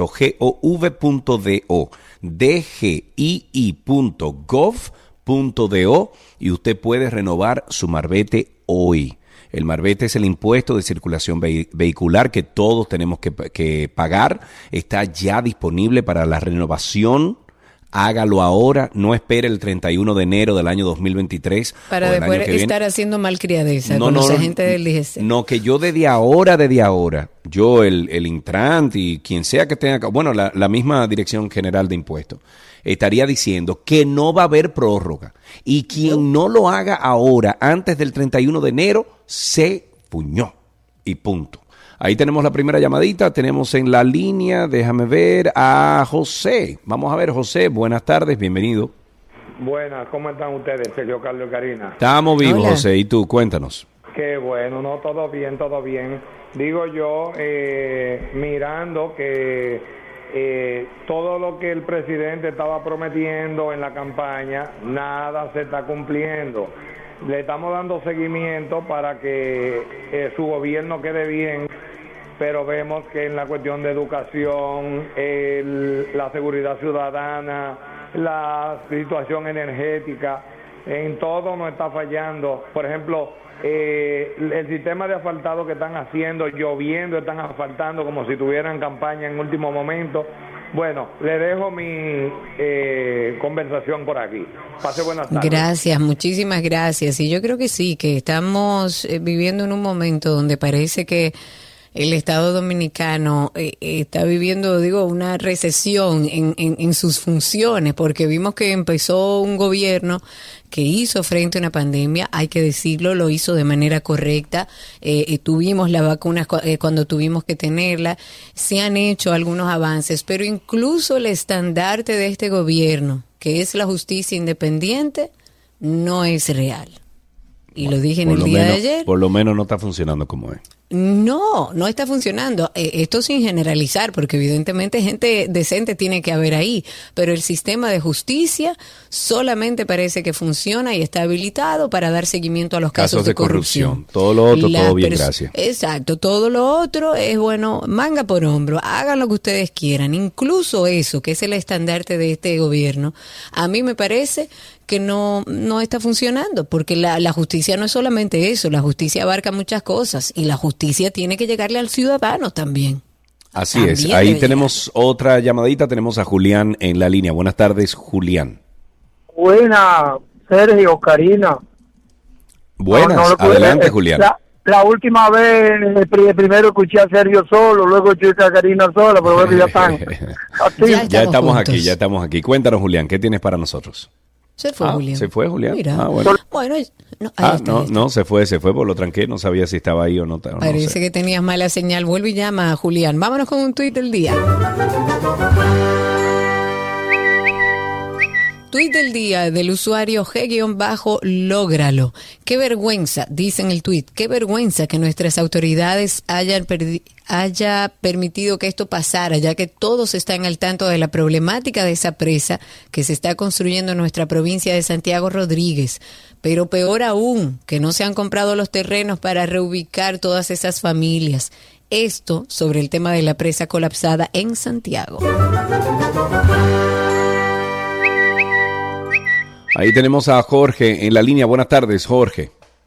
George. Ah, perdón, George. George, buenas tardes, cuéntanos. Buenas tardes, Sergio Karina. Eh, gracias por recibir mi llamada. Fíjate, con respecto a los eh, caballeros de la OPRED, eh, es que yo no sé por qué todo tiene que ser presidente que lo resuelva. O sea, ¿para qué hay un ministro? ¿Para qué hay uno, eh, no, una Secretaría de Trabajo, un Ministerio de Trabajo que hace valer los derechos de, de los ciudadanos empleados? ¿Me entiendes? O sea, hay que hasta dónde, hasta cuándo vamos a estar con eso de que el presidente tiene que resolver todo. Ahorita Yo estoy de acuerdo. la- El presidente no es el que debe resolver todo. Lo que pasa es que también este gobierno se ha perfilado como un gobierno presidencialista. El, el, el, el presidente yo no sé ni cómo está en tantos lugares el, al el- mismo el tiempo. gobierno, no, digo, perdón, el presidente no es que lo tiene que hacer todo, sin embargo, tiene que asignar personas que trabajen por el gobierno, trabajen Claro. por él. A Entonces, ese lo pre- debería ir donde el ministro de Trabajo y sentársele en la puerta y decirle, mire, está pasando esto, esto, claro, esto, esto y esto. Claro, claro, y vamos a es el ministro de Trabajo que tiene que hacer frente. Tenemos a 829 través 829-236-9856, 829-236-9856, el teléfono aquí en 122. Ahora sí, tenemos una persona en Twitter Spaces. Lucas, adelante, habilita tu micrófono, cuéntanos, estamos en tránsito y circo. Buenas tardes, señores, ¿me oyen? Sí, perfectamente. Señores, miren, eh, hace muchos años, quizá 20 años, alguien propuso que donde estaba el donde está hoy el Palacio de la Policía Nacional, ahí se construyera un parqueo público y que ese palacio se moviera a otro sitio más moderno, etcétera, etcétera, y el dinero generado por este parqueo pues se pagaría a, a corto, mediano o largo plazo la construcción de ese otro de ese otro palacio de policía moderno que hay que hacer. Ese, ese, ese asunto hay que moverlo de ahí y poner una un- poner un- una capilla ardiente para siempre para recordar todo lo que haya que recordar ahí por hacer esa idea.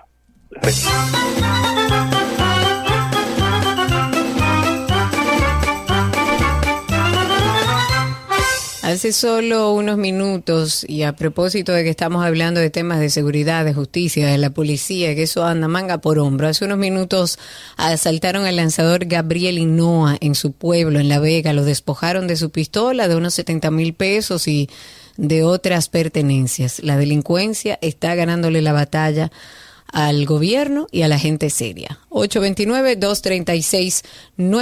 829-236-9856. ¿Tú recuerdas la salsa que yo le dije a Nico que esa salsa dura 6, 8, 10 Ah, sí. horas? pre- Ujú. Ragú, la salsa ragú. Ah, la salsa ragú. Que en realidad, en realidad, eso dura, tú duras 6, 8, 10 horas preparándola, según el documental de Italia del cual yo estaba hablando. 829-236-9856, 829-236-9856, el teléfono aquí en 12 y 2. Oigan esto, lo detienen porque andaba sin placa y se llevaron una gran sorpresa. Ajá, ¿qué pasó? Un raso de la Policía Nacional lo apresaron ayer. eh, espérate, ocupa- espérate, espérate, espérate. Al raso lo apresaron. Exacto. Al raso de la Policía Nacional Lo apresan ayer. ¿Por qué? Pero lo primero que hacen es pararlo porque andaba sin placa, el raso de la policía. andaba sin placa. Y cuando lo paran, le ocuparon 16 paquetes de cocaína que transportaba en su vehículo. Señores, hay que ser tan idiota. Porque yo te digo una cosa. Vamos a suponer que yo, yo esté entregado al, al bajo mundo, ¿verdad? Señores, yo voy a andar la ley. Yo voy a tener mi carro con el foquito de adelante que se necesita, que Lo dice que la pasa ley. es que él es raso, él debe decir a mí quién me Pero- va a poner una multa, pero- quién me va a parar o me va a hacer algo. Pero qué animal. O sea, qué animal, qué bruto. Pero no le des idea, qué Sergio, no idiota. le des idea. Pero mientras tanto, la sorpresa que se llevaron los agentes que detuvieron a este raso de la policía, pues evidentemente fue grande. El suboficial identificado como Roydel Alexander está adscrito a la Dirección Central de Investigaciones Criminales, o sea, el DICRIM, pero con asiento en Elías Piña. Y se suma una lista de miembros de la uniformada que bastante amplia la lista, que se ven involucrados en asuntos de narcotráfico. Eh, Medina Báez, que es como se llama este raso, fue detenido en un puesto de chequeo. Él conducía una Jeepeta Ford Explorer color gris raso, sin placa, donde fue decomisada esta droga y un arma de fuego también. Ahí tenemos más llamadas, tenemos en la línea, ah, déjame ver, eh, no, no sé, no tengo el nombre, pero bueno, buenas tardes, saludos. Ah, buenas tardes, Sergio. Buenas tardes, Karina. Ángel, perdón, perdón, Hola. ahora sí, Ángel, cuéntanos. Ah, buenas tardes. Sí, Ángel. Eh, el, oyente que llamó y mencionó lo del parqueo, quiero recordarle que el parqueo sí se construyó. Se construyó junto al Banco Central. Tiene dos helipuertos del lado arriba, tiene no sé cuántos mm, cientos de parqueos y era para ah, viabilizar el tránsito en esa zona gubernamental. Se construyó con el dinero de todos los dominicanos y luego se le pasó al Banco Central gratuitamente para sus empleados. Ese es un dato histórico que creo Ah, que mira, pueden muchísimas recordar. gracias, muchísimas gracias por esa información. 829-236-9856 es el teléfono en cabina y a través de Twitter Spaces. Hay tres entidades financieras que han sido asaltadas en los últimos 15 días. Esto todo ha sucedido en la, en la región del Cibao, todos ejecutados con las mismas características por su perpetradores. Ellos han cargado con sumas millonarias de dinero. El más reciente fue ayer, en horas de la mañana, en el municipio de Moca, donde hay cuatro hombres, ellos entraron a la sucursal de, de la cooperativa de servicios ADP, eh, que está ahí en la plaza comercial Green Gallery, que quizás muchos de ustedes han visto en redes sociales la información. Pues ellos eh, entraron, se llevaron una suma indeterminada de dinero, tres de los asaltantes se presentaron ahí a la sucursal, se hicieron pasar por socios e hicieron la fila de servicios como cualquier otra persona y en un descuido encañonaron a los que estaban en el lugar advirtiendo que se trataba de un atraco. Eh, en, en medio de esa situación había cuatro personas más, o sea, cuatro cómplices que los estaban esperando a bordo de una jipeta color dorada en el parqueo, se llevaron su dinero y se fueron. Voilà, ahí tenemos dos llamaditas, tenemos a Mario en la línea. Buenas tardes, Mario. Buenas tardes, chicos, ¿cómo están? Estamos vivos y sueltos y sin expediente hasta ahora. Cuéntanos. So- Somos, somos dos ya. Eso es bueno, cuéntanos. Eh, con respecto a lo que ustedes estaban tratando de los asaltos y la delincuencia, parte del problema lo tienen los, los, tienen los diputados senadores que no legislan. Porque Mm. si a un ladrón entra a mi casa o en la calle, yo me defiendo y le doy un golpe, hiero o lo mato, lo que sea, voy preso. Sí. Entonces, no se justifica. En el momento que un ladrón intenta robar o piensa que va a robar, ya no tiene derecho humano y está ilegal. Yo, yo Eso soy de los que digo, evitar. mira, yo eh, eh, viviendo en los Estados Unidos, viviendo en Atlanta, en el estado de Georgia, eh, unos años, me he dado cuenta que es justo y necesario que eh, si usted, a usted le violan su propiedad y usted le tira un tiro a alguien, lamentablemente la ley debe de protegerlo. Y así es en Georgia, usted traspasa una propiedad, a usted lo encuentran adentro de una casa y usted amenaza a cualquiera de los que están ahí, a usted le pegan un tiro, le quitan la vida, lamentablemente, eso está bajo la ley. En Pero República en Dominicana una no es así. en República Dominicana, En República como- Dominicana, a ti te entran en tu casa hoy, Karina. Y tú no puedes ni con, Oye, con un arma, el ladrón. Y Y, tú no tú, le tiras al ladrón y lo mata porque tú entendías que tú estabas en peligro o tus hijos estaban en peligro y la ley lo protege a él y a ti tú vas presa. Exactamente, igual que los derechos humanos, por lo menos en nuestro país, que nunca lo he oído defendiendo a gente seria.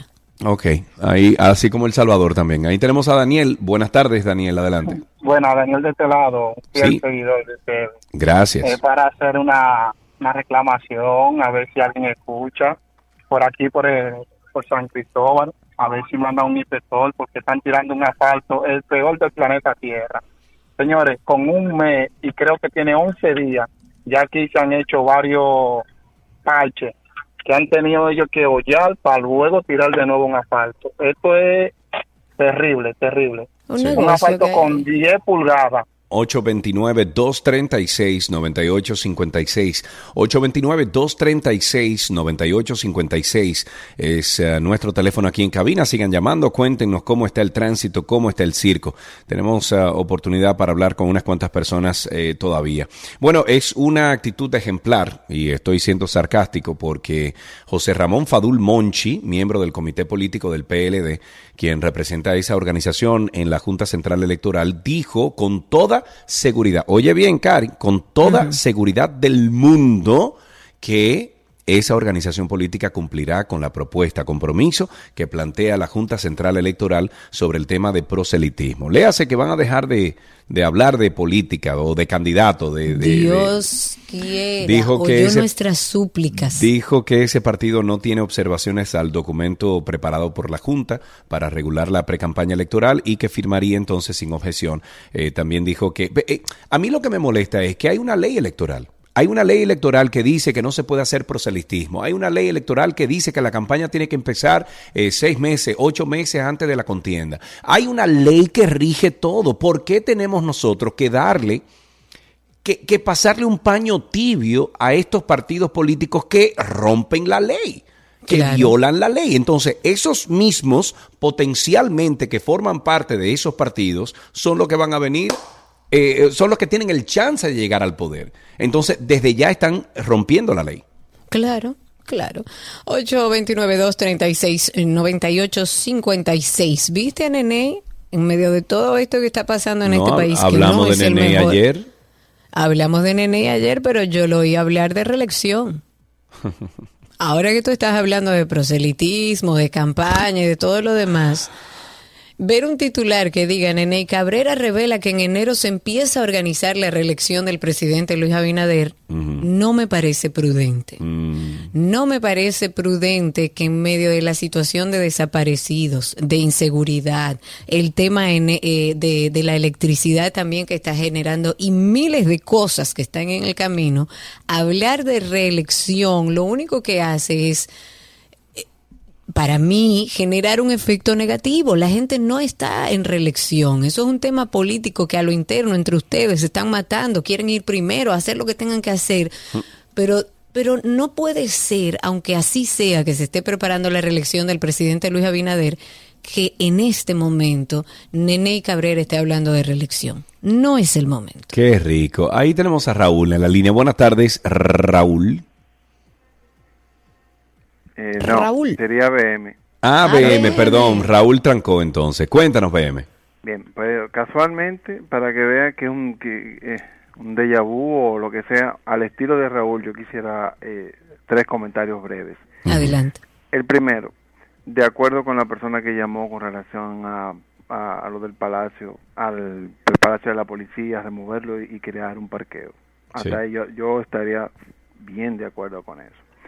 Eh, segundo, la Junta Central ya, yo creo que ya es suficiente de que nosotros como país toleremos que, que la Junta Central, eso mismo, esté regalando el dinero al partido. El partido que aquí, total, lo- los resultados que hemos tenido aquí con los partidos ha sido menos cero. Nosotros somos todavía una nación en desarrollo que no podemos llamar una nación, eh, ¿cómo se llama? Estado fallido. Sí. Eso es lo que yo creo Todavía, que- todavía no estamos todavía ahí. Como fallido. Haití. Haití sí es un estado fallido. Haití es un estado fallido. Nosotros creemos que somos un estado que ha progresado y que ha evolucionado. Pero si No, te fijas, aquí, se, ha- aquí se ha sustraído Estamos más. bajo la garra de la política, punto, de la sucia política que nos, que nos gobierna en la República Dominicana. Incluso los mismos eh, pa- partidos políticos, BM, no dejan o, o impiden que existan leyes que personas independientes puedan optar por un cargo electivo. Imagínate tú, tú tienes que pertenecer a un partido para tú poder llegar al poder. Entonces nosotros como ciudadanos tenemos que empoderarnos. Bueno, sí, Ya, lo que pasa es que por- como ciudadanos tenemos que votar por un grupo de personas que nos lleven a, a- a arreglar verdaderamente el país sin ninguna atadura política y que se rompa la taza y la volvamos a armar. Bueno, ahí está la historia cercana. Tenemos la Plaza de la Bandera, que hizo un cambio en este país e hizo lo que se parecía imposible. ¿Por qué no hacer una marcha de la bandera para que se cambie tanto el Congreso, todo lo que tenemos como constitución, como ley, de manera que nos permita a nosotros como dominicanos tener algo por lo que realmente valemos. Los dominicanos valemos, pero con, nuestro sistema de gobierno, nin- ningún sistema de gobierno está a la altura de lo que somos como dominicanos. Dos cositas breves más, por favor.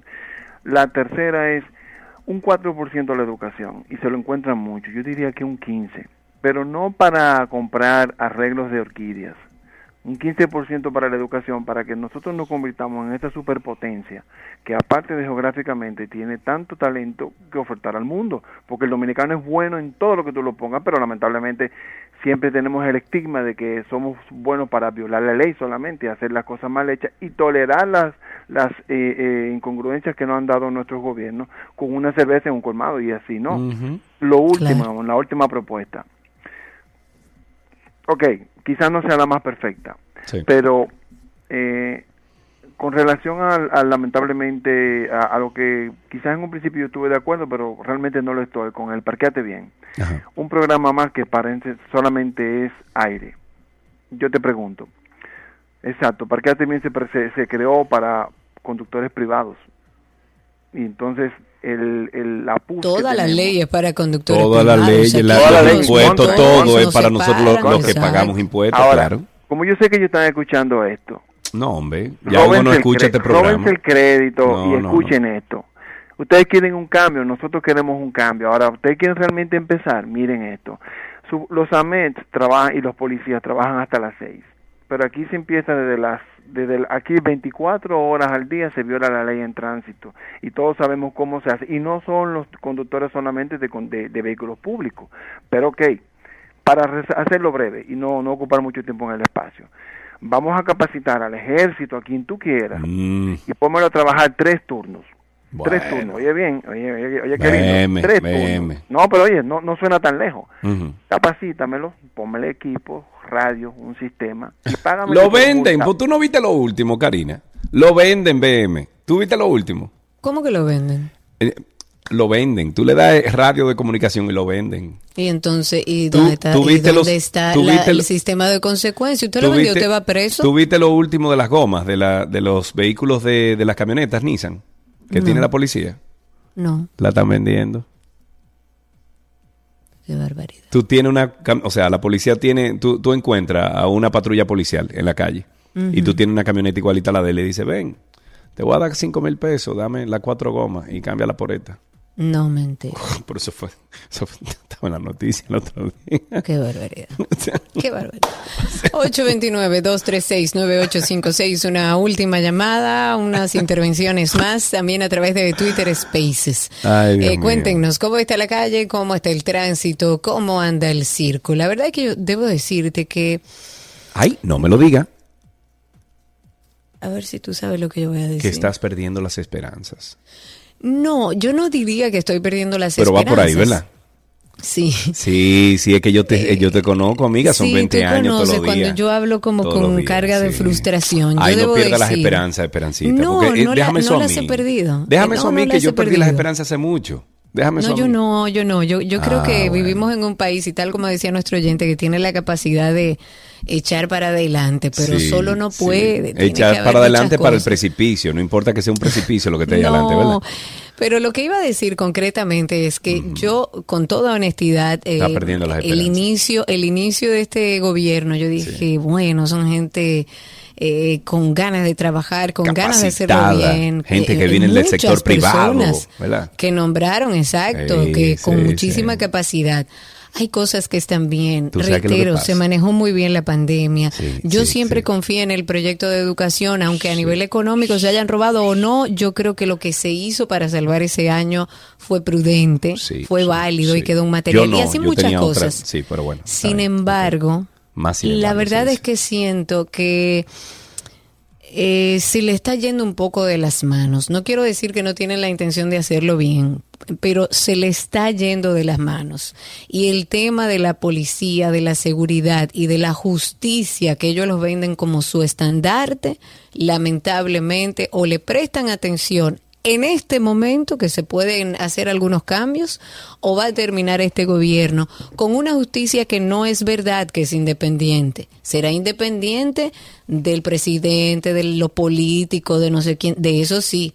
Ahora, hay que revisar la casa Mm, porque independiente no es. Ahí hay mucha gente con toga que está haciendo una cosa que no es lo que deberían hacer. Qué pena Entonces, escucharte así, Karina. no, porque yo no he perdido. Yo lo que creo es que se le ha ido un poco de las manos y que hay algunas cosas también que hay imposibilidad de movimiento porque hay cargos que hay que esperar que se vayan en- y punto. En seis meses te voy a preguntar, te voy a hacer la misma pregunta. Ojalá y en seis Sí. meses yo entienda que por lo menos se han visto resultados alrededor de la llamada justicia independiente y también sobre el tema de la seguridad en nuestro país y que se hablen de protocolos para los desaparecidos, que presten atención a las cosas que ahora mismo a la sociedad le están preocupando, le están frustrando y es frustrante. ¿Tú, tú, tú tienes un té ahí al lado de ti, un té de, No, de- no de algo de tilo, una cosa así. No, no. Te iba a decir que tomara té, pero bueno. Eh, aquí tenemos una última llamada, tenemos a Joseph en la línea. Buenas tardes, Joseph. Saludos. Mira, eh, antes que todo, felicitarlos por su programa, los escucho todos los días. La verdad que es un pequeño escape y alguien que, concha, le diga las cosas como son, porque parecería que todos nos montamos en una ola de todo está bien, pero cuando tú sales a la calle te das cuenta que es todo lo contrario. No, no todo está bien, ¿no? Aprovechar la intervención para decir dos cosas en cuanto al tránsito. Sé que quizás hay un millón de cosas más que observar, pero hay que ver la situación actual que tiene Haití, la delincuencia y todas las situaciones que ya todos sabemos. eh, son asuntos a observar, pero también en nuestro país, un millón de placas eh, del vecino país, unos vehículos que no hay manera, no sé si es que se fiscalizan y no hay una manera de decirle al pueblo cómo se está haciendo, pero hacerle un llamado al Intran para que por lo menos una vez en la historia, desde su fundación, justifique su presupuesto y no sé, emita un comunicado, algo, o por lo menos una, una especie de, de intento de poner las cosas bien, porque con la situación delictual que se vive del otro lado de la isla, un millón de vehículos que usted no tiene manera de mirar hacia adentro, con placas del vecino país, entonces tiende a causar cierta inseguridad, digámoslo así. Y una, segunda cosita es aprovechar para hacerle un pequeño llamado al encargado o director, no sé cuál sea la posición, de planeamiento urbano del ayuntamiento, porque, oye, el tránsito de aquí ya de por sí es difícil y aprobando una, dos, tres, cuatro No, obras. muchacho.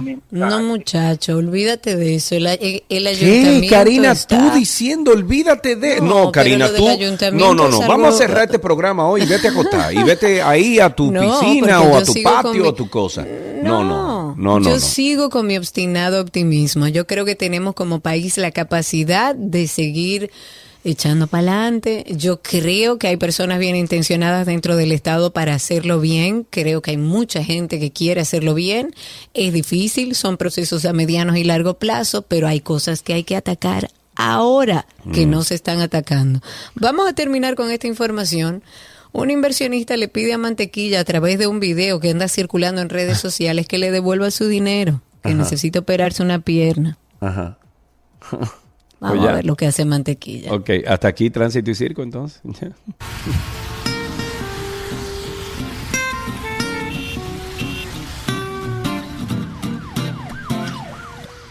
Todo lo que quieres está en 262.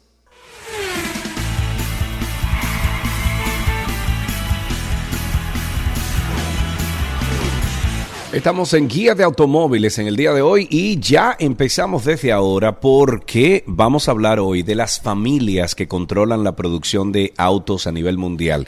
Y para esto tenemos a nuestro amigo Gerardo Fernández. Él viene de parte de la plataforma digital automotriz Car Factory, arroba Car Factory RD. Geraldiño, ¿cómo estás, amigo? Quiero que, señores, muchísimas gracias por este espacio que nos dan todos los viernes. Y hoy tenemos un tema que ha sorprendido a muchísimas personas, y en especial a nuestros seguidores, tanto en, Inst- en Instagram como también en TikTok. Sí, porque la gente piensa que, que, que, que el, el, el mercado automotriz es controlado por 16 familias o 100 familias y no se han dado cuenta que son un grupito. Bueno, para que tengan una idea, el 51% del mercado automotriz está controlado por ocho familias. El diantre, oye eso, señores. Eh, cuéntanos entonces, ¿cuáles son estas familias, Gerardo?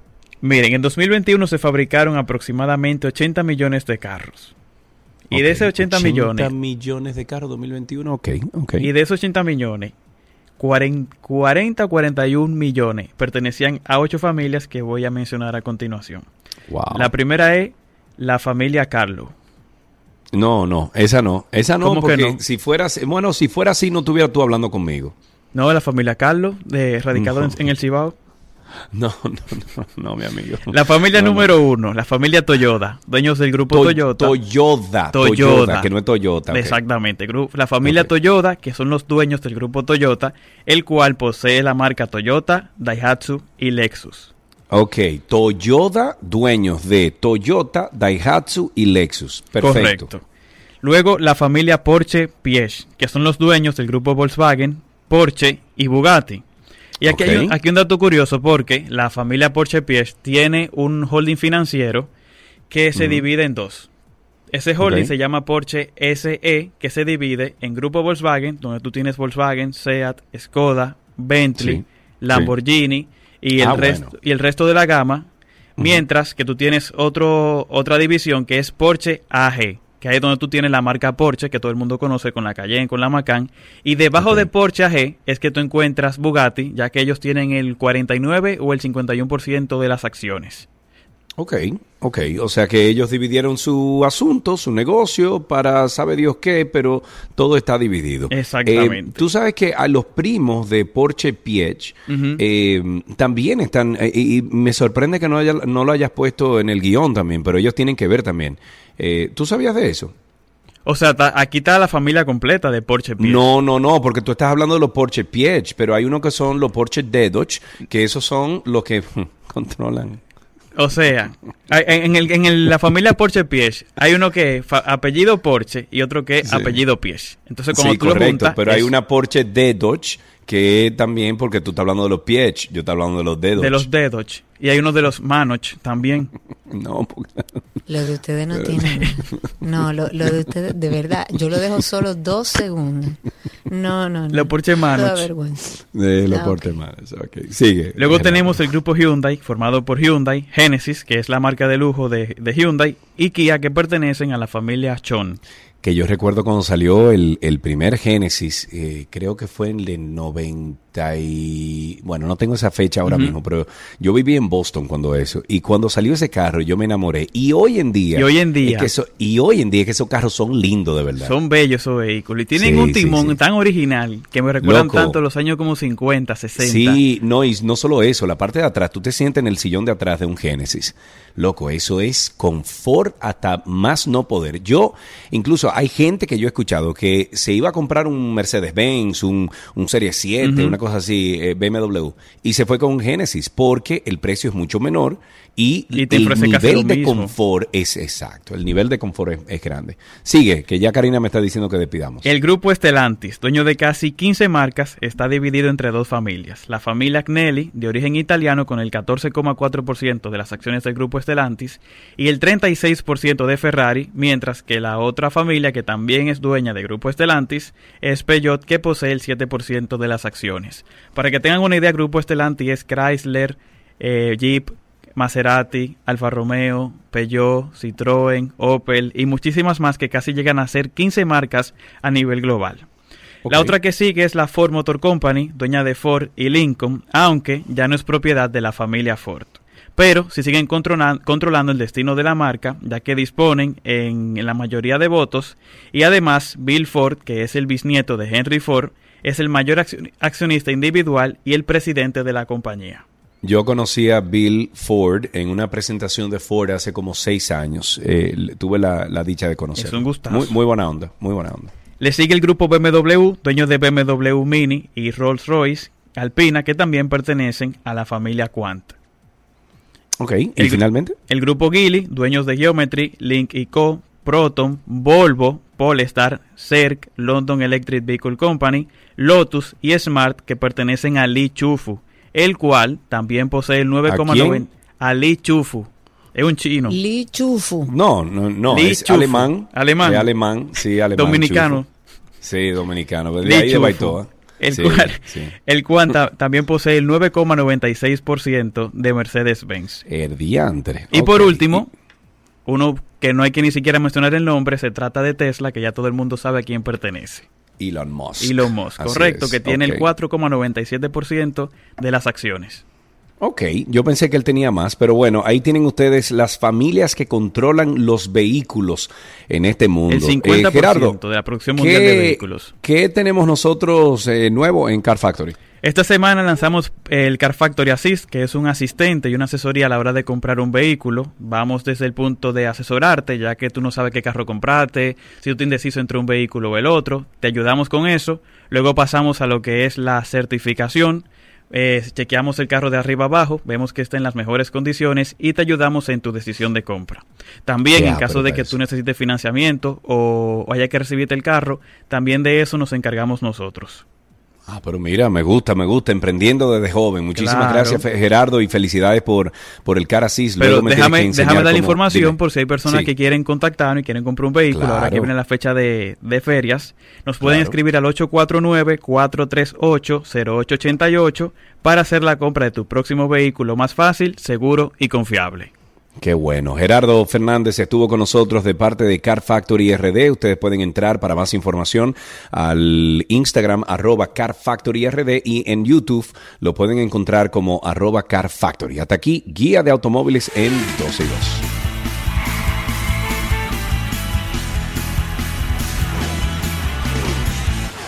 Todo lo que quieres está en 12 y 2.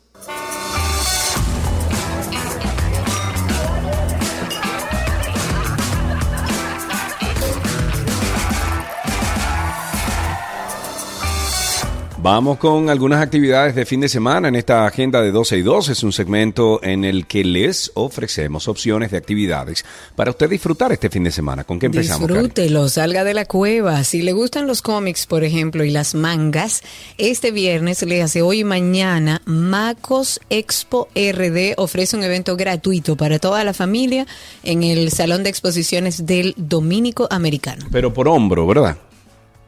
No, no manga por hombro. Ah, eh, Hoy eh, de 8 a 10 de la noche el Museo de Historia Natural tiene una observación astronómica. Es una actividad ideal para toda la familia y tú puedes obtener más información en arroba Museo Natural RD. Laura Rivera, esa voz Uy, tan hermosa, uy, uy, uy. está en concierto o de concierto mañana 5 de noviembre en el Seven Lounge. Ellos, eh, Seven Lounge está ubicado en la calle Rafael Bonelli, número 27, esquina Rafael Augusto Sánchez. Eso es en el Evaristo Morales. Es un concierto incluso libre de costo, así que vaya a disfrutar de Laura Rivera en concierto. Hoy y mañana en escenario 360 se presenta el sexto Festival Internacional del Humor. No se lo pierda. Y la exposición mixta, El tiempo en juego, que tuve el placer de estar ahí en la inauguración, es hermosa. Está siendo presentada por las artistas plásticas argentinas Raquel Nanini y Mónica Christiansen. Se estará exhibiendo en Casa de Teatro, va a estar disponible hasta el 29 de este mes durante todo el día y puede ir a ver las piezas. Si quiere una, puede comprarla o reservarla ahí. Qué bien, la Compañía Lírica Nacional presenta la ópera Rita del 4 al 6 de noviembre en la Sala Manuel Rueda, calle César Nicolás Penson, esquina Ricardo Robles, 100 pesos por persona. Y en Casa de Teatro también, esta noche, Unidos por un Bolero, se va a presentar a las 9 de la noche. Ok, el domingo 6 de noviembre, o sea, este domingo en la teatrera, eh, tendrán un swap party en donde podrás intercambiar tu, eh, intercambiar tu ropa y renovar tu closet de manera sostenible y económica.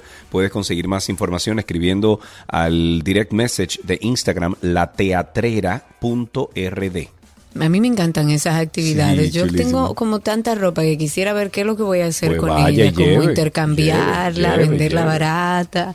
Bueno, ahí están las actividades en nuestra agenda. Recuerden que también en nuestra cuenta de Instagram, si quiere consultarla para ver qué va a hacer este fin de semana, pase por 12 y 2 en Instagram, que por ahí pueden encontrar todas las actividades. Y hasta aquí nuestra agenda en 12 y 2.